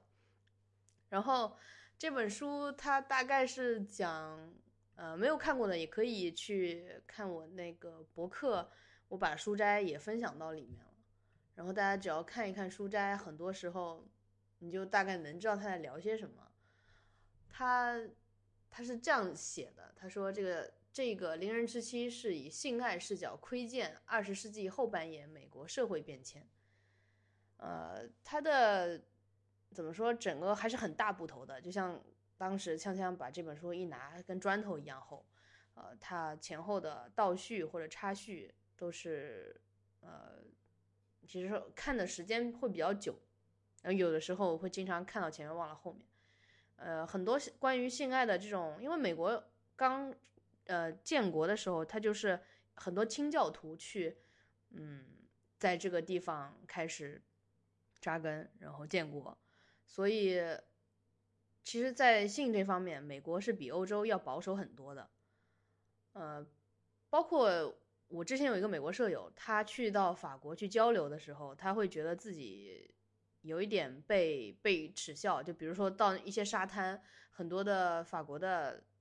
我们都是一样大年龄的同学呃朋友，然后那些年轻人他们会很自然的有的就是全裸，然后但是他不肯，他不愿意，这就是我这个美国舍友，然后他就被呃会有一点一点一些些被取笑那种感觉，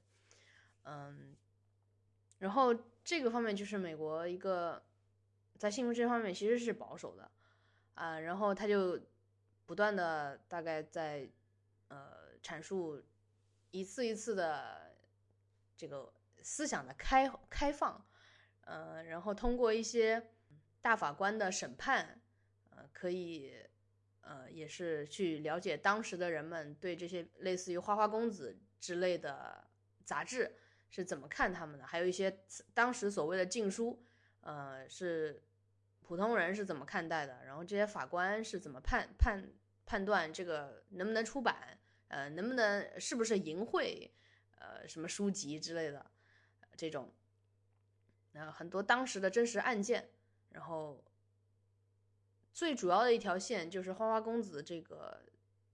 叫 CEO，或者说就建立花花公子杂志的这个人。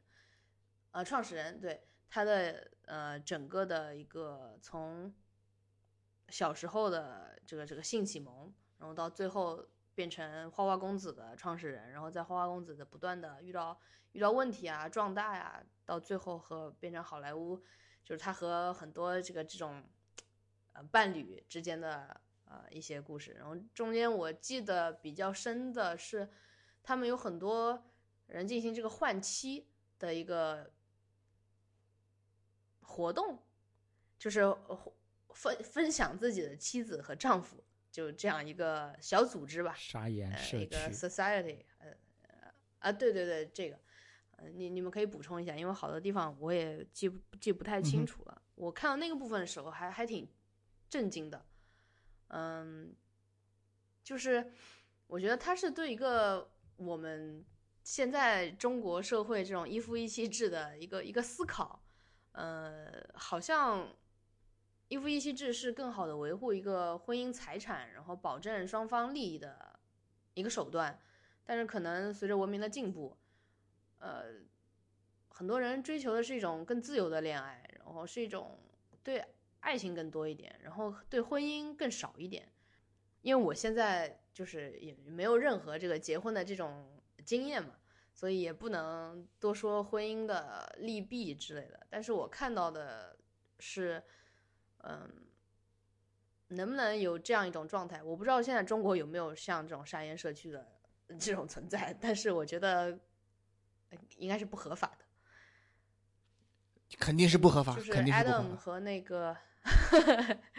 Adam 和这个学长，你们看完了这个有什么其他的感受吗？呃，《邻人之妻》这一本书，就算是在美国出版，它也是一件呃比较耸人听闻的一件事情吧。嗯，要真的能够在中国出了一个中译本，是真的非常让我惊讶。他写的是美国性史，从从从性解放的角度来叙述了美国的当代史，同时也是一部美国的自由史。他的书名其实是引用引用圣经的一句经文，这句经文是“不可贪恋邻人之妻”。而现代美国自由的的诞生，却正是对邻人之妻的贪恋开始的。他的书名引用了这一句经文，嗯，他却用了反讽的手法来印证了今日的美国。已经从早期的清教徒的道德束缚中挣脱了。嗯我推荐这本书唯一的目的，是因为这本书它写的是性，但是作者真正关切的还是自由。无论是他书中有很多香艳的，呃场呃性爱场景的描述也好，但是作者真正想要表达的是自由，他如何从美国的性解放，一直到达成了美国的社会自由。他在这个性解放的过程中，因为刚刚杨老师有提到很多，在当时有很多书，只要是呃有裸露的描述啊，有性爱的描述之类的这种场景的书，都是禁书，都是被禁止出版的。然后在人们在争取这性解放的过程中，也要争取这些书籍去解放、去解禁，这就是促进了美国的出版自由，从而引发了对言论啊、结社的禁锢，去打破这一些禁锢，最后就是要打破这一些宗教也好，或者说这种强力的大政府也好，对普通人的思想的一个禁锢。我曾经有看到过有人说，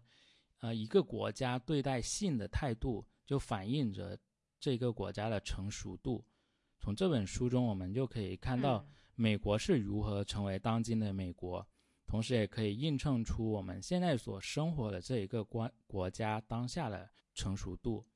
这本书我觉得对中国当下也是有现实意义的吧。呃，从二十多年前，它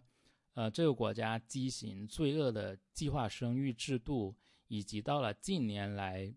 呃又鼓励生二胎的所谓的为国生娃，我觉得这些都是对人性的束缚。然后国家强强大的国家机器，它不仅是要通过各种文宣去控制人们的思想，然后它甚至想要进一步去控制人们的精子和子宫。我觉得大家都需要反思一下，我们真的需要为国生娃吗？为什么不是为自己生娃？那自己想不想生娃？或者说生娃之后你要怎么去教育下一代？就是你，我为什么需要去受到这些限制？我觉得可以从这本书中可以就借他山之石吧，来嗯，来反反思一下我们所生活的现实世界。对我确实一直以来都有一个问题，就是我甚至问过我妈妈，我问过周围所有的生过孩子的女生，我说你们为什么要生孩子？就是我妈妈的回答，说是我妈回答特别巧妙，她没有直接回答，她说别人还生不了呢，她说有些人还生不了呢。我说哎，对的。然后一些就是同龄的一些人为什么生孩子？他们觉得大家都生，所以我们生，就没有一个人给我这种，我想就是是我想象中想象中的一个答案，但是我也没有答案。对，就是我是在想，没有大家不会想这个问题嘛？就是可以生也可以不生，对吧？我们先不说生几个的问题，就是有是有这样一个选项是不生的呀。这当然是我自己的一个困惑了，我特别想让小果小果汁来解答一下。小果汁，这个小果汁还在看看小说吧？就突然突然突然被 Q 有到，我我我我听到这个问题，但是这个问题也是最近正在困扰我的一个问题，所以我们说不定可以不一定在这一期来聊这件事情。嗯对对对对对，好，下一期约了。我觉得呃，就是这本书看下来的话，呃，前面的前面那个 Adam 跟呃呃奶昔阳都已经南希阳都已经说的嗯说了很多了，呃，就是我是觉得嗯，就像刚才呃奶昔阳的最后那个问题一样，就是他就看了以看完以后，其实更多的不是，我觉得给我带来的不是呃解答或者是说了解，更多的是让我产生了一些呃疑惑和和思考，就是说嗯，对，我们每个人应该如何去面对性、面对爱、面对这种，就是如何去定义这样一种关系，是我们现在比较习惯的呃一对一的这样一种固定关系才叫才叫爱吗？还是书里面所描绘的那些呃多对多的开放的呃这种嗯怎么说呢？就是完全完全自由的，不受任何几乎不受任何限制的这样一些性爱关系，呃，也可以算是也可以算是爱，也可以算是呃某种关系呢？呃，就是这个没有一个固定的答案。然后你当你在呃对这些问题想的足够多、足够走的足够远之后，你会甚至会让我觉得。嗯更大的问题是由此而引申出来的，我们应该如何去面对呃这个由爱和性和其他的一些因素所构成的这个生活和生命的本身，我觉得它让我们去困惑、去思考这些问题，才是这本书给我给我的最大的这样一个意义。对。对，哎，总之啦，这本书的立意非常的高，然后同时也兼顾了高级趣味和低级趣味。我推荐每一个人都去阅读这本书。对，对对，你你把它当小黄书看也是可以的。对对，对，呃，对对对对。对对，但是这里这里又有 一呃个嗯。河蟹提醒，然后它的中译本其实是有部分删减的，它是有有删掉了原文中的一些关于自读和沙岩社区里群呃群体性爱的细节的描述，但是同时它的中译本的删减这种行为，嗯，又突出了中国的出版审查。然后衬托了书中关于争取出版自由，然后性爱自由的这种书中争议，然后更加突出了这本书中想要表达的争议吧。嗯，嗯，那我想接 Adam 的话说啊，就本身，呃，大家都在讨论这本《伶人之妻》为什么会在中国出版，然后事实上中文版可能也会带有一部分的删减。嗯，今年不是今年，一九年，我估计今年也差不多，就是其实可能幸亏这本书出的早，一九年几乎已经断绝了美国作者的书的一切引进。嗯，当时我们在跟对，我们在是吗跟出版社接洽的时候，本来我们今年想引进一本就是，呃，《Women's Body in Psychoanalysis》，就就是讲女性身体和女性性欲的这一本书。嗯其实可能比这本书趣味还要再高一点，但是，嗯，但是大家听到这作者是个美国人之后，就已经都把我们拒掉了。呃，可能也是中美关系的一些问题吧，就是他们会说啊，英国作者的书随便来呀，但是美国作者书我们不出了，就实在是太难拿到书号了，等等这些。所以我在其实今年在搞这件事情的时候，也是有点心灰意冷，去想到这个意识形态问题已经这么严重的时候。那我其实嗯想介绍的第三本书也是一个美国作家写的，但是可能这本书也是在一九年一月份就已经出版了，所以当时就是引进的周期的时候还没有影响。嗯，他是他的作者是萨德博士，那萨德博士是史上最著名的催眠大师的大弟子。那催眠大师是密尔顿·艾瑞克森，不知道有没有人听说过？就是他的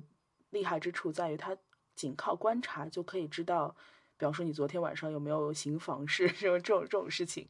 然后，嗯，当然他这不是福尔摩斯吗？对，就是他的观察就到了这种这种地步，然后他通过这么细致的观察，他可以捕捉你每一个呃行为下一步的就是动向，所以他可以很轻易的把你深度催眠，然后会告诉你一些话，然后你发现不知道为什么自己就会照着做这样子。那萨德博士作为他的弟子呢，他其实写了一个方法论的书，就是大家会觉得米尔顿·艾瑞克森太不可模仿了，而且米尔顿·艾瑞克森他神奇在于他自己还是一个高度残疾的人，就是他到后期几乎是只能坐在轮椅上，早期小儿麻痹，反正一生都是在跟自己的身体的问题做斗争。但是萨德博士反而会说，就是像这样身体有残疾的男性治疗师，反而是这种最接近治疗师的中性的那种特点，他会让男性的来访者也不会觉得咨咨询师对他是一种挑战，也会让女性的来访者觉得觉得没有性的威胁，就是他是一个最最好的合适的一个一个自一个投射的样本，可能也是助他成为一个一代大师的一个一个先决条件。当然，在这本书，呃，这本书名字叫《经验式治疗》，这是一本相对专业的书了，可能非心理学爱好者的读的可能性都不是很大。但是我为什么要在这里面说这本书呢？是因为我觉得它里面提到的一些观念很新颖，它既是催眠的技巧，它其实就是人际交往的技巧。那有些技巧可以说给大家听一听，不知道就是大家听到这些观点之后，是不是可能有一些领悟？比方说他，呃，说到艾瑞克森医师之所以可以说一些话，就让你觉得就是这样，我就应该这么做。他其实，嗯，萨德博士把它拆解成了几个步骤，就是呃，他认为整个这个对话的过程是一种觉醒式的沟通。觉醒式的沟通就是我不会告诉你要怎么做，我让你先体验到这么做之后的快乐，之后你就会觉得我就应该这么做，有点像《盗梦空间》那种感觉。我是要把这个想法种进你的心里，让它生根发芽，然后你就觉得应该这么做。但是他说种种子这件事情本身非常的难，那你需要去观察这个人的形形态，他的呃心理上的问题、弱点，他他想解决东西，他的痛苦在哪里，然后再把呃再把你要说的话量身定制给这个人，最后通过礼物包装的形式把这个东西包装打包，然后用一种方法去交给他。那萨德博士举了一个他自己身上的例子，当他还是研究生的时候，他其实是一个嬉皮士，嗯，这可能又跟美国当代史有关嘛。那他是那一代人，呃，他抽那个雪茄，然后然后留烫发，然后骑大摩托这种，然后他去见艾尔克森医师，然后他其实并还没有跟医师打交道，他就在院子里抽他的雪茄，抽完之后，他跟医师开始聊其他的事情。嗯，艾瑞克森医师就很漫不经心的提到了一件事，他说他有一个远房的亲戚，这个人呢，他呃，他有一点强迫吧，嗯、说他总是不知道该怎么样去摆自己的姿势，嗯、比方说他抽烟的时候，他就老是想，哎，你说我这个烟是应该夹在两只手指中间呢，还是用两只手指捏着它呢？我把它放在嘴里是应该把它放在嘴的左边、中间还是右边呢？我是应该吸一下之后马上吐出来呢，还是应该慢悠悠的吐出来呢？当我把这根烟拿下来的时候，我是应该把它夹在耳朵上，放在烟灰缸旁边，还是让它慢慢的烧呢？烟灰出来的时候，我是应该把它及时掸掉，还是应该把它留一留呢？就说哦艾瑞士克艾瑞克森医师就一直在跟他说这个人的强迫行为。然后他们之后就讨论了其他问题。第二天，萨德博士开始抽烟，开始抽自己大麻呃不雪茄的时候，就感觉不对了。他也觉得，哎，我到底是应该 手夹着呢，还是应该放在哪里呢？我应该左边嘴巴吸还是右边嘴巴吸呢？然后他就又也他就真的陷入了这种这种吸烟焦虑的情况。然后他越来越觉得不对，然后他就戒烟了。嗯，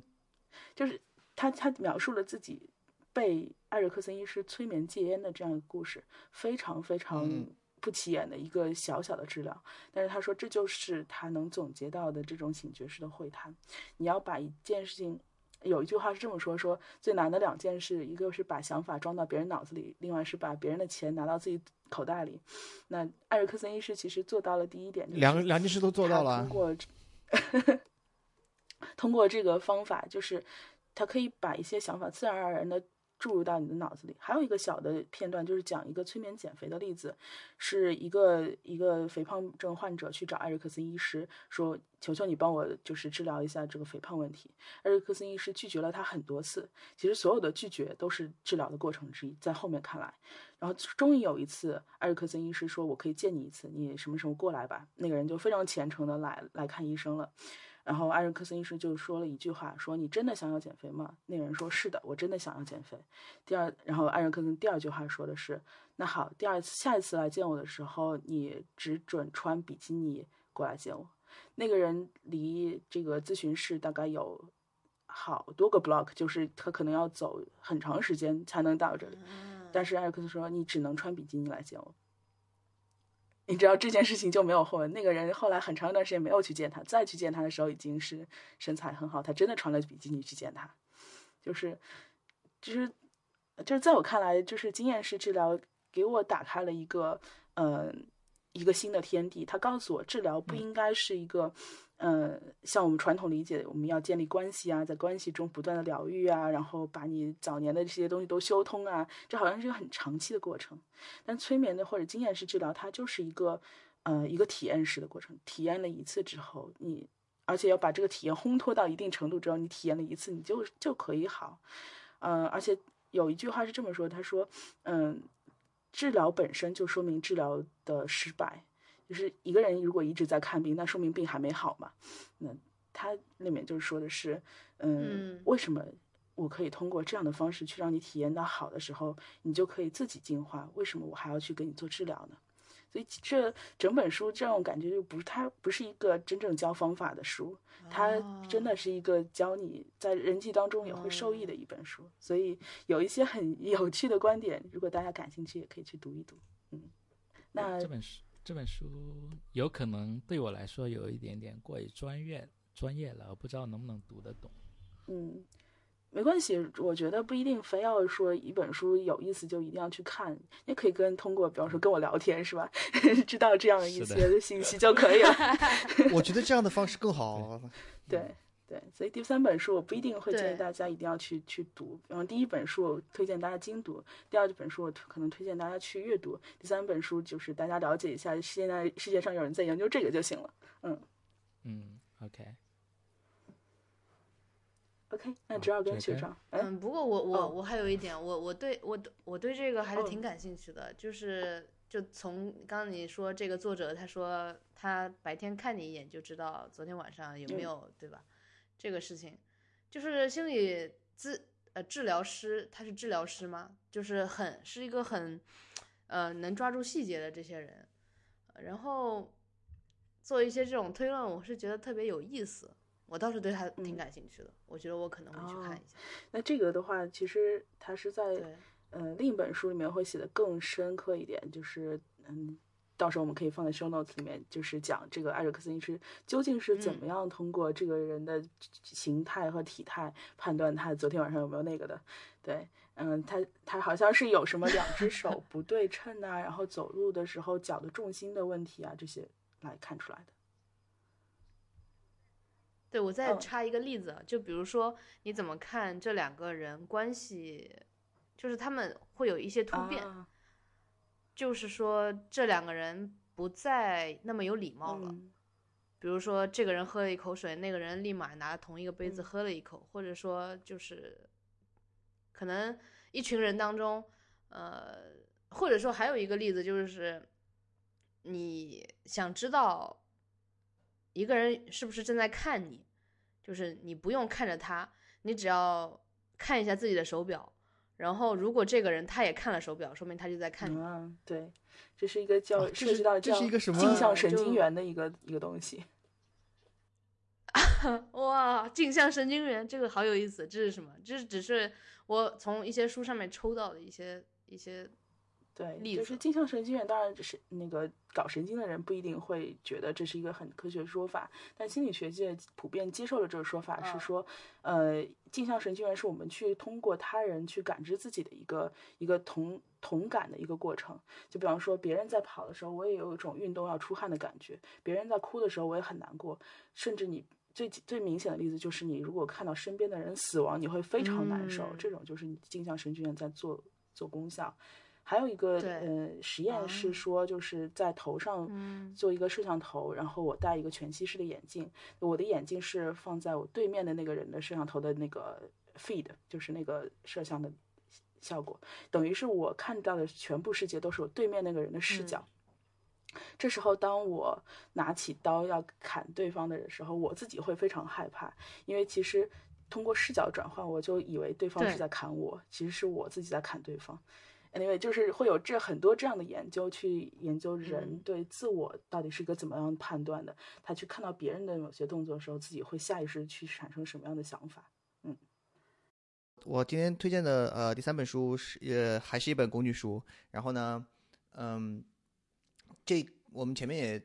提到了，就是说，嗯，希望大家有一些这个独立思考的能力，呃，在接受这种不管是新闻报道还是其他的一些呃，比如说网上的这种呃文章，看到网上的文章的时候，呃，不要嗯，就是就是全信，或者是说他说什么就就听什么，呃，会有一些尽量听多听取各方的意见，然后呃自己去培养一些自己的独立思考能力。那么接下来这本书呢，就是嗯，我觉得是一种可以说是一个呃，具体指导你如何培养这种能力的这样一本工具书，叫做《学会提问》。呃，我觉得应该也是也是属于一本这种非常热门的书吧。呃，作者是那个我看一下，呃，尼尔布朗，对，作者是尼尔布朗。我看这本书其实是怎么说呢？它因为是因为是一个非常几乎，我觉得几乎可以算是教材这样这样一本这样这种地步地步的这样一本书，所以我觉得没有什么特别值得呃，就是说好讲的，只是说呃，我谈一下就我自己的看下来的感觉吧，就是说是一个非常实用的这样一本教材性质的书。个人感觉，甚至它后面后后半部分可以直接拿去做 GRE 的这个逻辑思维教程使用。它就它就有这样，它它就有这这么这么教材化。然后呢，嗯，这一方面是它的好处，就是说你几乎是可以跟着它这本书完成一个你你的呃逻辑思维的这样一个呃升级。同时，美中不足的地方也在同样一个同样一点，就是它会嗯、比较晦涩，就是嗯、基本上就跟你在啃教材是一个感觉。然后我觉得一遍看下来应该是没法完全理，至少至少对我自己来说的，一遍看下来是明明显感觉没有办法完全理解，是需要反复阅读的。呃，这样一个这样一个案头书，所以呃就是这样，就是呃，我觉得这本书没有什么好好讲的，就是如果你感觉到自己有这方面的需求的话，呃，我觉得值得一读。这是一本纯粹修炼内功的书籍。呃，对，可以可以这么说，可以这么说，对。呃，不会，呃，我可以以我个人的例子，呃呃，我我可以以我个人的经验给大家作证，就是读这本书不会有太愉悦的体验。哈哈哈特别好，这个提醒特别好。但书本身，但但书本身确实是好书，对。嗯，它厚吗？还是你看的电子书？我看的是电电电子书，但是你想想，我能每天看十分钟把它看完，也应该也不会太厚。嗯，我我推荐的书都不厚，我我这样跟大家讲，我推荐的书都不厚，然后呃都是我每天看十分钟这样看完的，所以呃都不会是大部头啊。呃，豆瓣上的按照豆瓣上的资料的话，它是两百五十一页，所以也不是也不是大部头。对，OK，对对对，是这个。我倒想有一点说，这个学会提问，首先这个名字其实就很好的。很多时候，比如说课堂上你要去听或者听一些讲座也好，你问一个问题，他都会冠冕堂皇的跟你说 "It's a good question"。那到底什么是一个好的问题？嗯，他大概是不是就围绕这种嗯去展开的呢？还是说他这个学会提问？还是说这个是中文翻译的不是很好？我觉得呃，我觉得应该是翻译的问题，就是说，嗯、嗯，它它它的他的它英文是 a 它英文的原名是 Asking the Right Questions: A Guide to Critical Thinking，、嗯所以对，所以它的重点应该是 critical thinking，而且在 critical thinking，对，而且而且对它实际上是什么呢？它实际上是呃，重点在于 right questions，就是你并他对，而且给我读，其实其实我觉得杨老师这点提出的很对，就是，嗯，整本书我读下来，他并没有教你去，相当于是说 how to ask，并不是说你你如用怎样的方法去问，他更多的嗯。是在教你，就是说你看到了，比如说一个一个论述或者是怎么样，你应该从什么地方去理解它。对，从什么角嗯。度对去对嗯，去思考他的这句话会不会有什么缺陷，或者是说他的这句话，呃对，对怎么说呢？就是在怎样的情况下，呃，才是才是对的，在会有可能有哪些漏洞？他主要是在讲这些事情。对，这本书买 好，感谢。安利成功，对，嗯，因为我我倒想一个一个呃，也是我平常工作当中遇到的，就是我们说怎样是一个呃硕士和博士之间的区别啊，就是硕士是可以去做事情的，而博士是可以提问的，对差不多这种感觉，嗯，好，这本书要看一下，OK，好那下面到我来推荐我今天又轮到嗯 Adam，、那轮到我来推荐我今天的第四本书吧。呃，这我今天要推荐的这本是我推荐的五本里面第二本历史相关的书吧，它叫它的全名叫《企鹅欧洲史：地狱之行（一九一四至一九四九）。呃，企鹅欧洲史是一整套的一系列的书，然后是中信出版社在二零一八年引入出版了它的中文版，一共是有八册，现在已经出了六册了。这本书在出了之后，就引起了非常多热爱阅读历史读物的书迷们的讨论。然后我也是，呃，在看到推特上看到别人讨论之后，我才知道有出版了这套书，所以我才买了看。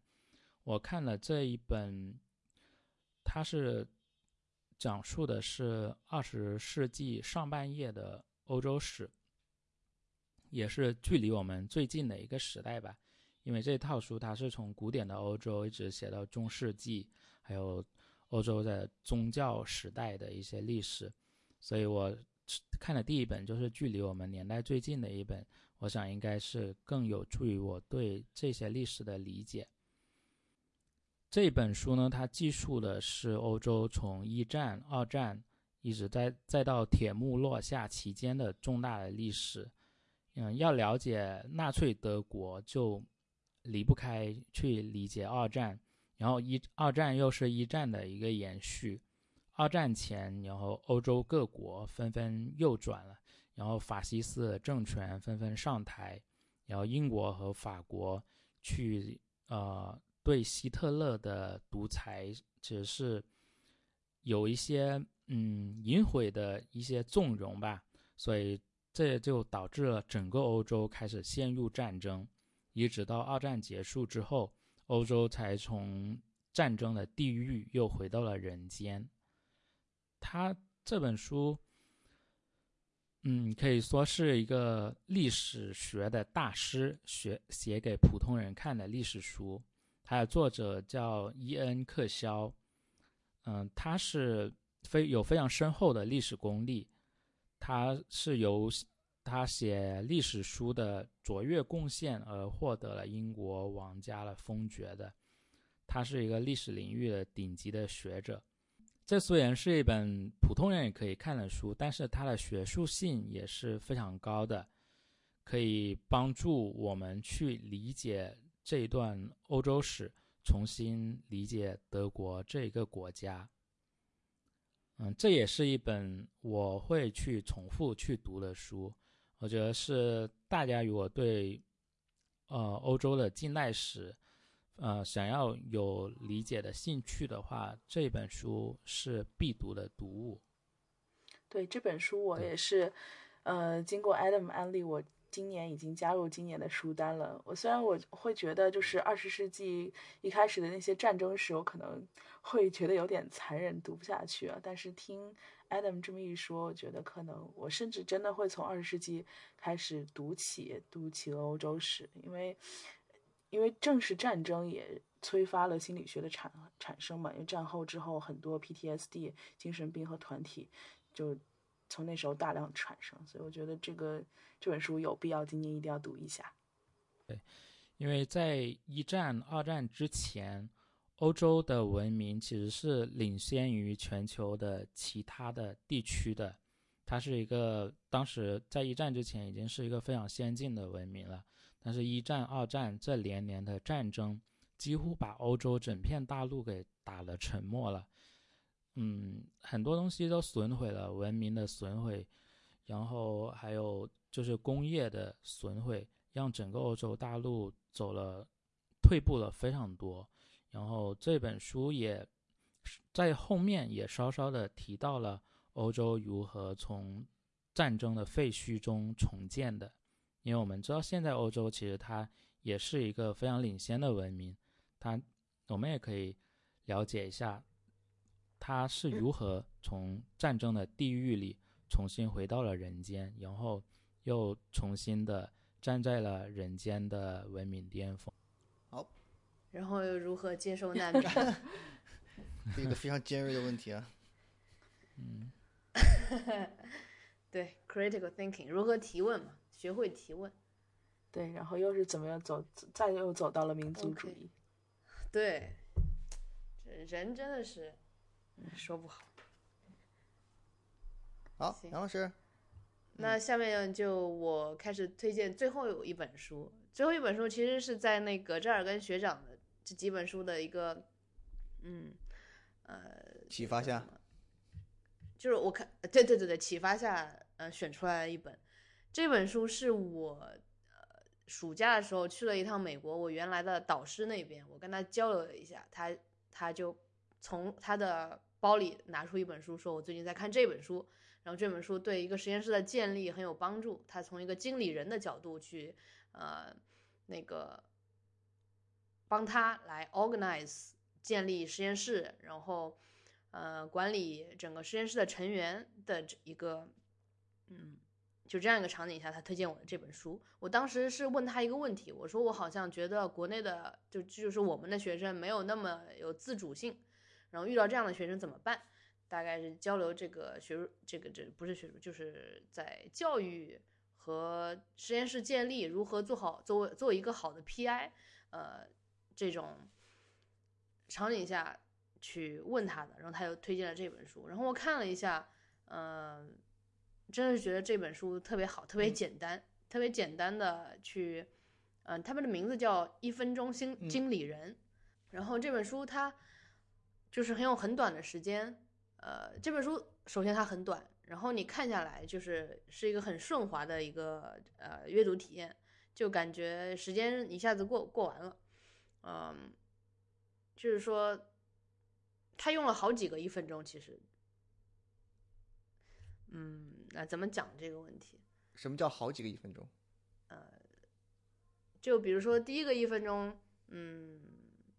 它有一个一分钟列，呃，这一个啊计划，然后这个计划必须必必须是就很简单的，用那种叫 bullet，、啊哈那个叫什么叫子子弹笔记弹？虽然我觉得这个没中文译文很差，但是呢对那，种它就是叫子弹笔记。对，呃，对，就用这种方法来列下来，拿一张纸，一张纸，呃，一支笔，你就把你们这次要谈话的目标，呃，或者说这个会议的内容就写下来，而且要是以一个以行动为主指主嗯。哼主导的这样一个计划。然后这第一一一个一分钟就过去了，然后第二个一分钟，嗯、我记得是你要对他进行一个呃一分钟嗯。鼓励，或者说一分钟表扬赞扬，而且这个赞扬必须是以呃是真心的，然后确实他在这个做事的过程当中呃做得啊哈。好的地方，嗯、当时我的这个导师就跟我说，呃一个人只有在他自己感觉良好的时候，才能做出一些好的成果，呃我觉得这是嗯对的。然后他又举了一个例子说，呃如果这个学生他这次汇报汇报的一塌糊涂，但是他这次准时了，你要跟他说，呃，我非常感谢你，就是，当然他最后说，我非常感谢你这次就是参加会议的时候珍惜大家的时间，没有迟到。呃，这个鼓励是要看着他眼睛当面的说出来的，然后以后这个人就不基本上不再会不会迟到，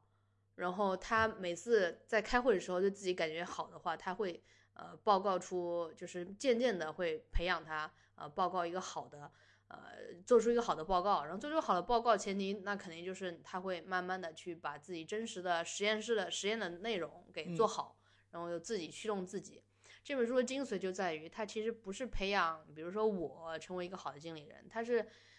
让它其实是个商业的书，它是让全公司每一个人把自己当成公司的经理人来这么去做事情。然后说一个公司就特别大，我也没有去过公司工作，但是对于整个实验室来说，我觉得是要这样的。我现在呃，其实我也不是 PI，嗯、我只是说我愿意把自己放到那样嗯一个高度，我的很多决策是为了整个实验室呃的呃往一个好更好的发展去这么做的。然后对每一个学生，嗯、要鼓励他身上，就是可以分分清嘛。有些呃同学虽然懒，但是他的其他的闪光点就是要鼓励，然后要，然后最后一分钟应该是说还有什么不足的，我们再把它就是呃不断的嗯给提炼，然后你再告诉他，你看，其实你自己这些也可以做到，其实是帮每个人自己来帮自己，就比如说你自己是个公司。然后你如果发如何发展你对这个公司，把你当成这个这样一个职业经理人这种角度，嗯，这个就很快很顺滑。啊然后，呃，我也很喜欢这样的书，其实就是像这儿跟学长说的，可以跟你的这些效率类的这个配套一起嗯看。对我好觉得对预定了。搭配一嗯起服用。嗯，对，我觉得这这应该是一本嗯对对我现阶段在工作上也是挺有帮助的书。对这本书我也要去读，，嗯很快，我觉得这就一个小时肯定能看完。OK，这说明我们这个年纪人都开始进入管理层了。嗯，很好。嗯，好，那下面是我来最后推荐今天我们这期节目的最后一本书吧。这本书的嗯嗯名字叫《大唐狄公案》，这也是我今天推荐的唯一一本非虚构类的书。啊，听到这个名字，可能大家都以为这是一个中国人写的一本中国的呃历史小说吧，但是其实特别像那种电视剧。嗯、对他，他是他是以这个这本小说为原型，有拍过电视剧的。哦，是吗？就狄他狄公，他的原型就是狄仁杰。嗯，狄仁这个这个肯定知道，嗯对。嗯，他的作者，但是他的作者其实是一个荷兰人，他叫高罗佩。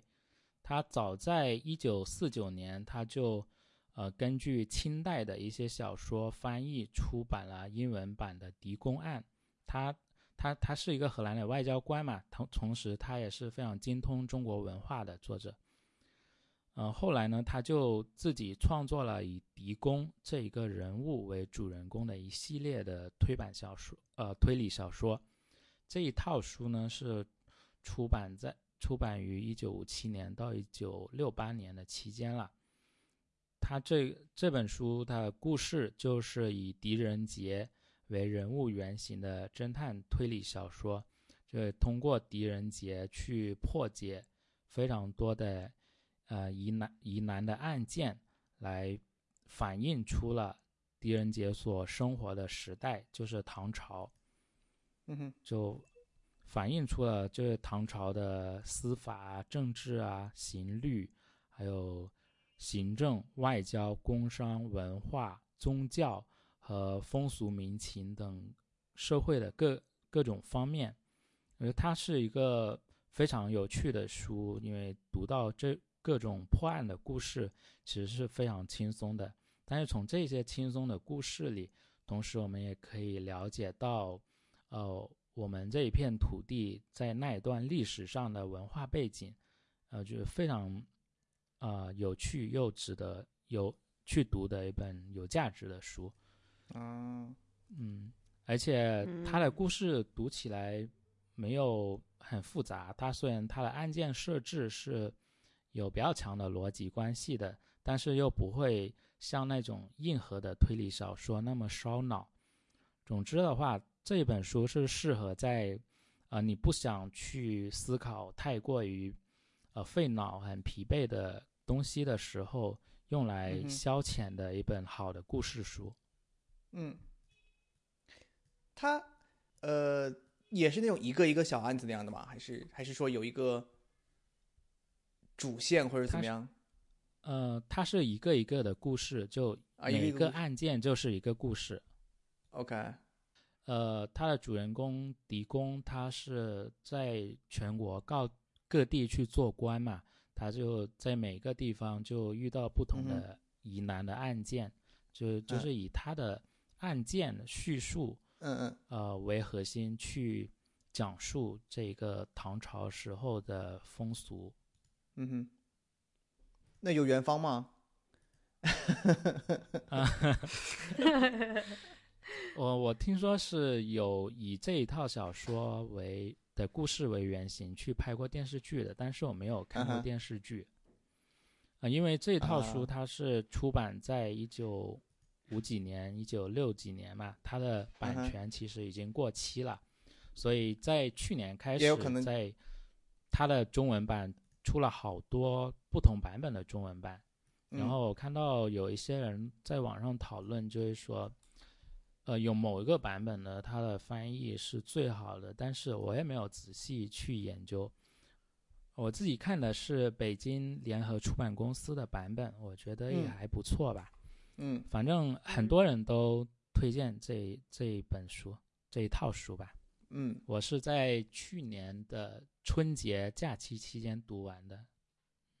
哎，那这个和那个徐克导演的《狄仁杰》一二三那些有关系吗？啊啊，那你说那个应该就是纯粹的我就想起来了，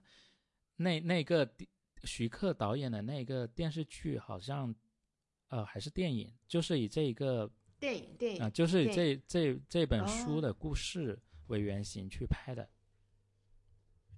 明白明白。嗯、那个电影那个系列我还是挺喜欢的。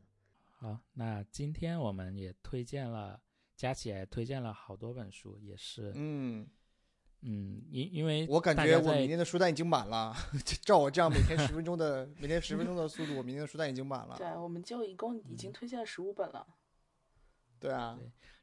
正好大家听到我们这期节目的时候，应该已经接近春节假期，或者已经在春节假期期间了。正好去，如果有听到某一本或者某几本感兴趣的话，正好可以在假期期间去读一读书。我这个人的话，在此前，其实我一直认为读书是非常私人的一件事情。我很少去跟别人分享，我自己没有在豆瓣分享我读过的书，我只是在近几年，在我跟者跟他们的群里，就向自己的群友这些亲密的朋友分享我读过的书。但是今年的话，呃，我对这个观点是稍稍有所改变。我觉得，既然是有对自己有启发，呃，自己喜欢的书籍的话，也可以表达出来，给更广嗯泛的一些人群去听到。或许也许帮不到别人，但是也是让这种好的书籍可以有一个更多的展现的机会吧。嗯嗯，就像我前面说过的一样，开卷有益，多多开卷，多多有益。对对对，就是我觉得无论说有多忙或者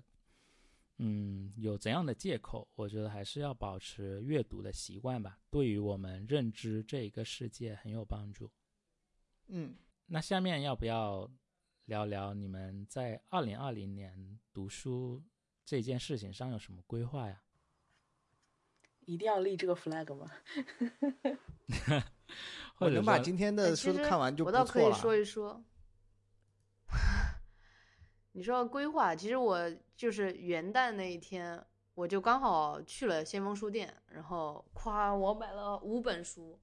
然后其实我已经看完一本了，嗯、一本薄薄的小册子，叫《局外人》，加缪哦的一个短篇小说。呃，说到这个，我、嗯，你有什么感想？不是我要剧透一下，就是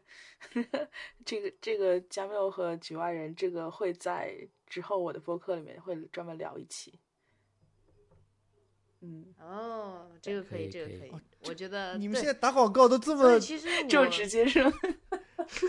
真的，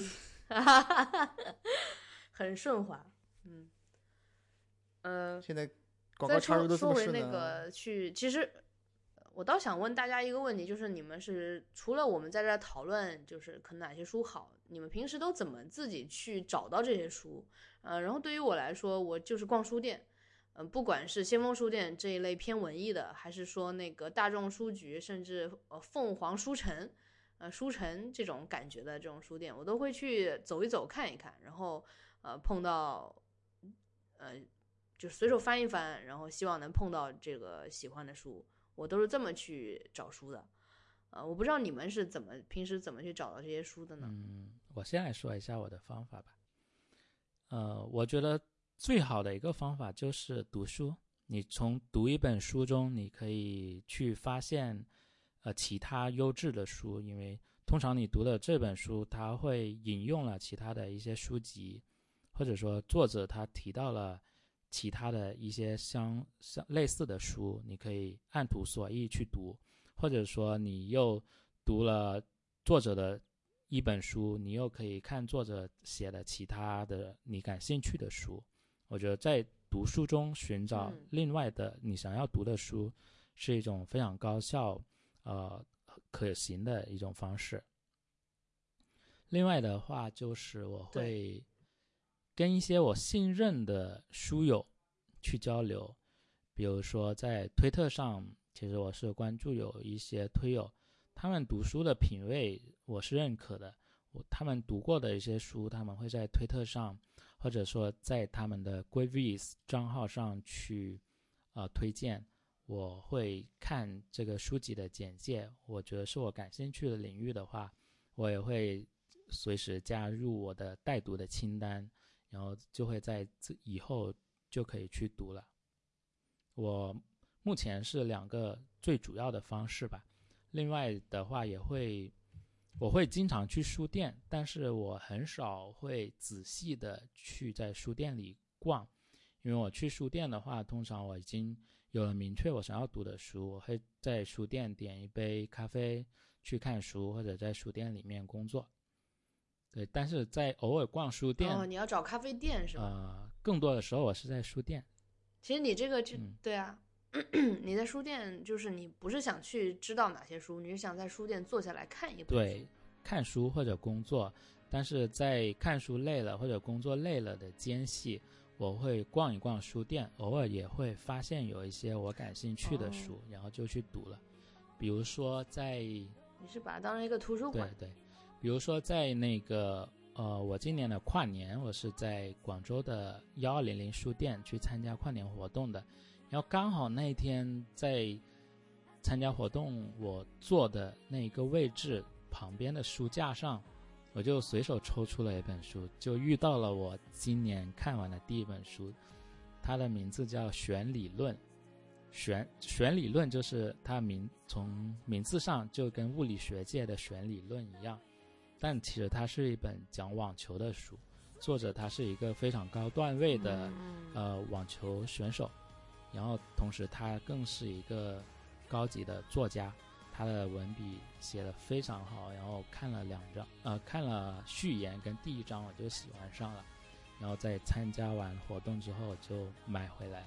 呃，这本书我就剩下一点点，应该今天我就会可以看完这本书了。所以逛书店确实是遇到自己想要看的书的一个很好的方式。对那折耳根学长和小果汁呢？我我我其实，嗯，已经很久没有主动去找过，呃，就是像你们这样找新书来看了，呃，因为我本身就是阅读量没有那么大，然后呃，我又每天只读十分钟，对吧？所以我的那个我看书的速度其实是很慢的，所以我现在目前手里的书单的话，其实已经很长很长了，我要等我把这个消完了，我再、哦。我再来再来向你们征求新书。好的，GTD 了解一下。给你 OK，给你好。呃 那我的话其实也是被动的接受方式，因为现在嗯每个月都有出版商给我寄新书，所以我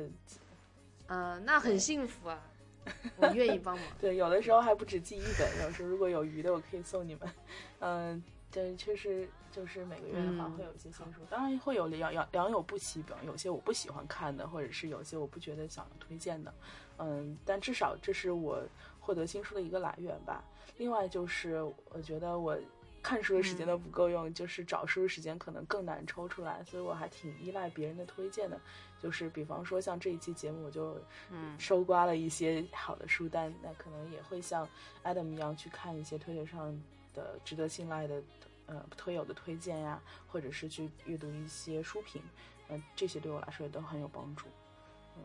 我甚至之前还订阅了一年的樊登读书会，所以我觉得听他们的推荐，我对我有些有点启发。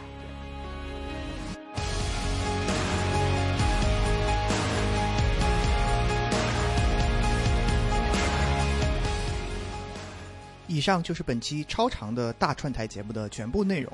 感谢你的收听。我们相信开卷有益，正如节目标题所说，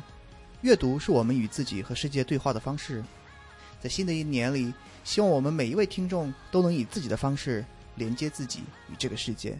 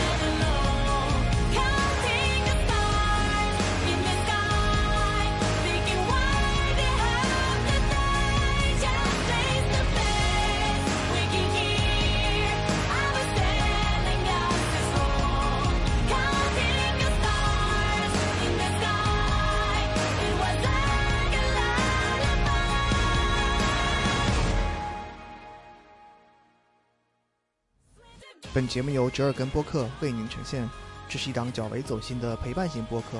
耳是偶尔的耳，不是耳朵的耳。我们不传道，不授业，不解惑，不限主题，没有重点，一切皆可聊。我们的愿望是成为你生活的背景音。欢迎在微博和 Twitter 关注我们，留言提出意见、建议和反馈。微博和 Twitter 的用户名都是折耳根播客，也可以直接给我们发送电子邮件。我们的邮件地址是 hi at 折耳根 dot club h i at z h e e r g e n 点 c l u b。我们的节目目前已经在 Apple Podcast、Spotify、喜马拉雅和网易云音乐同步上线，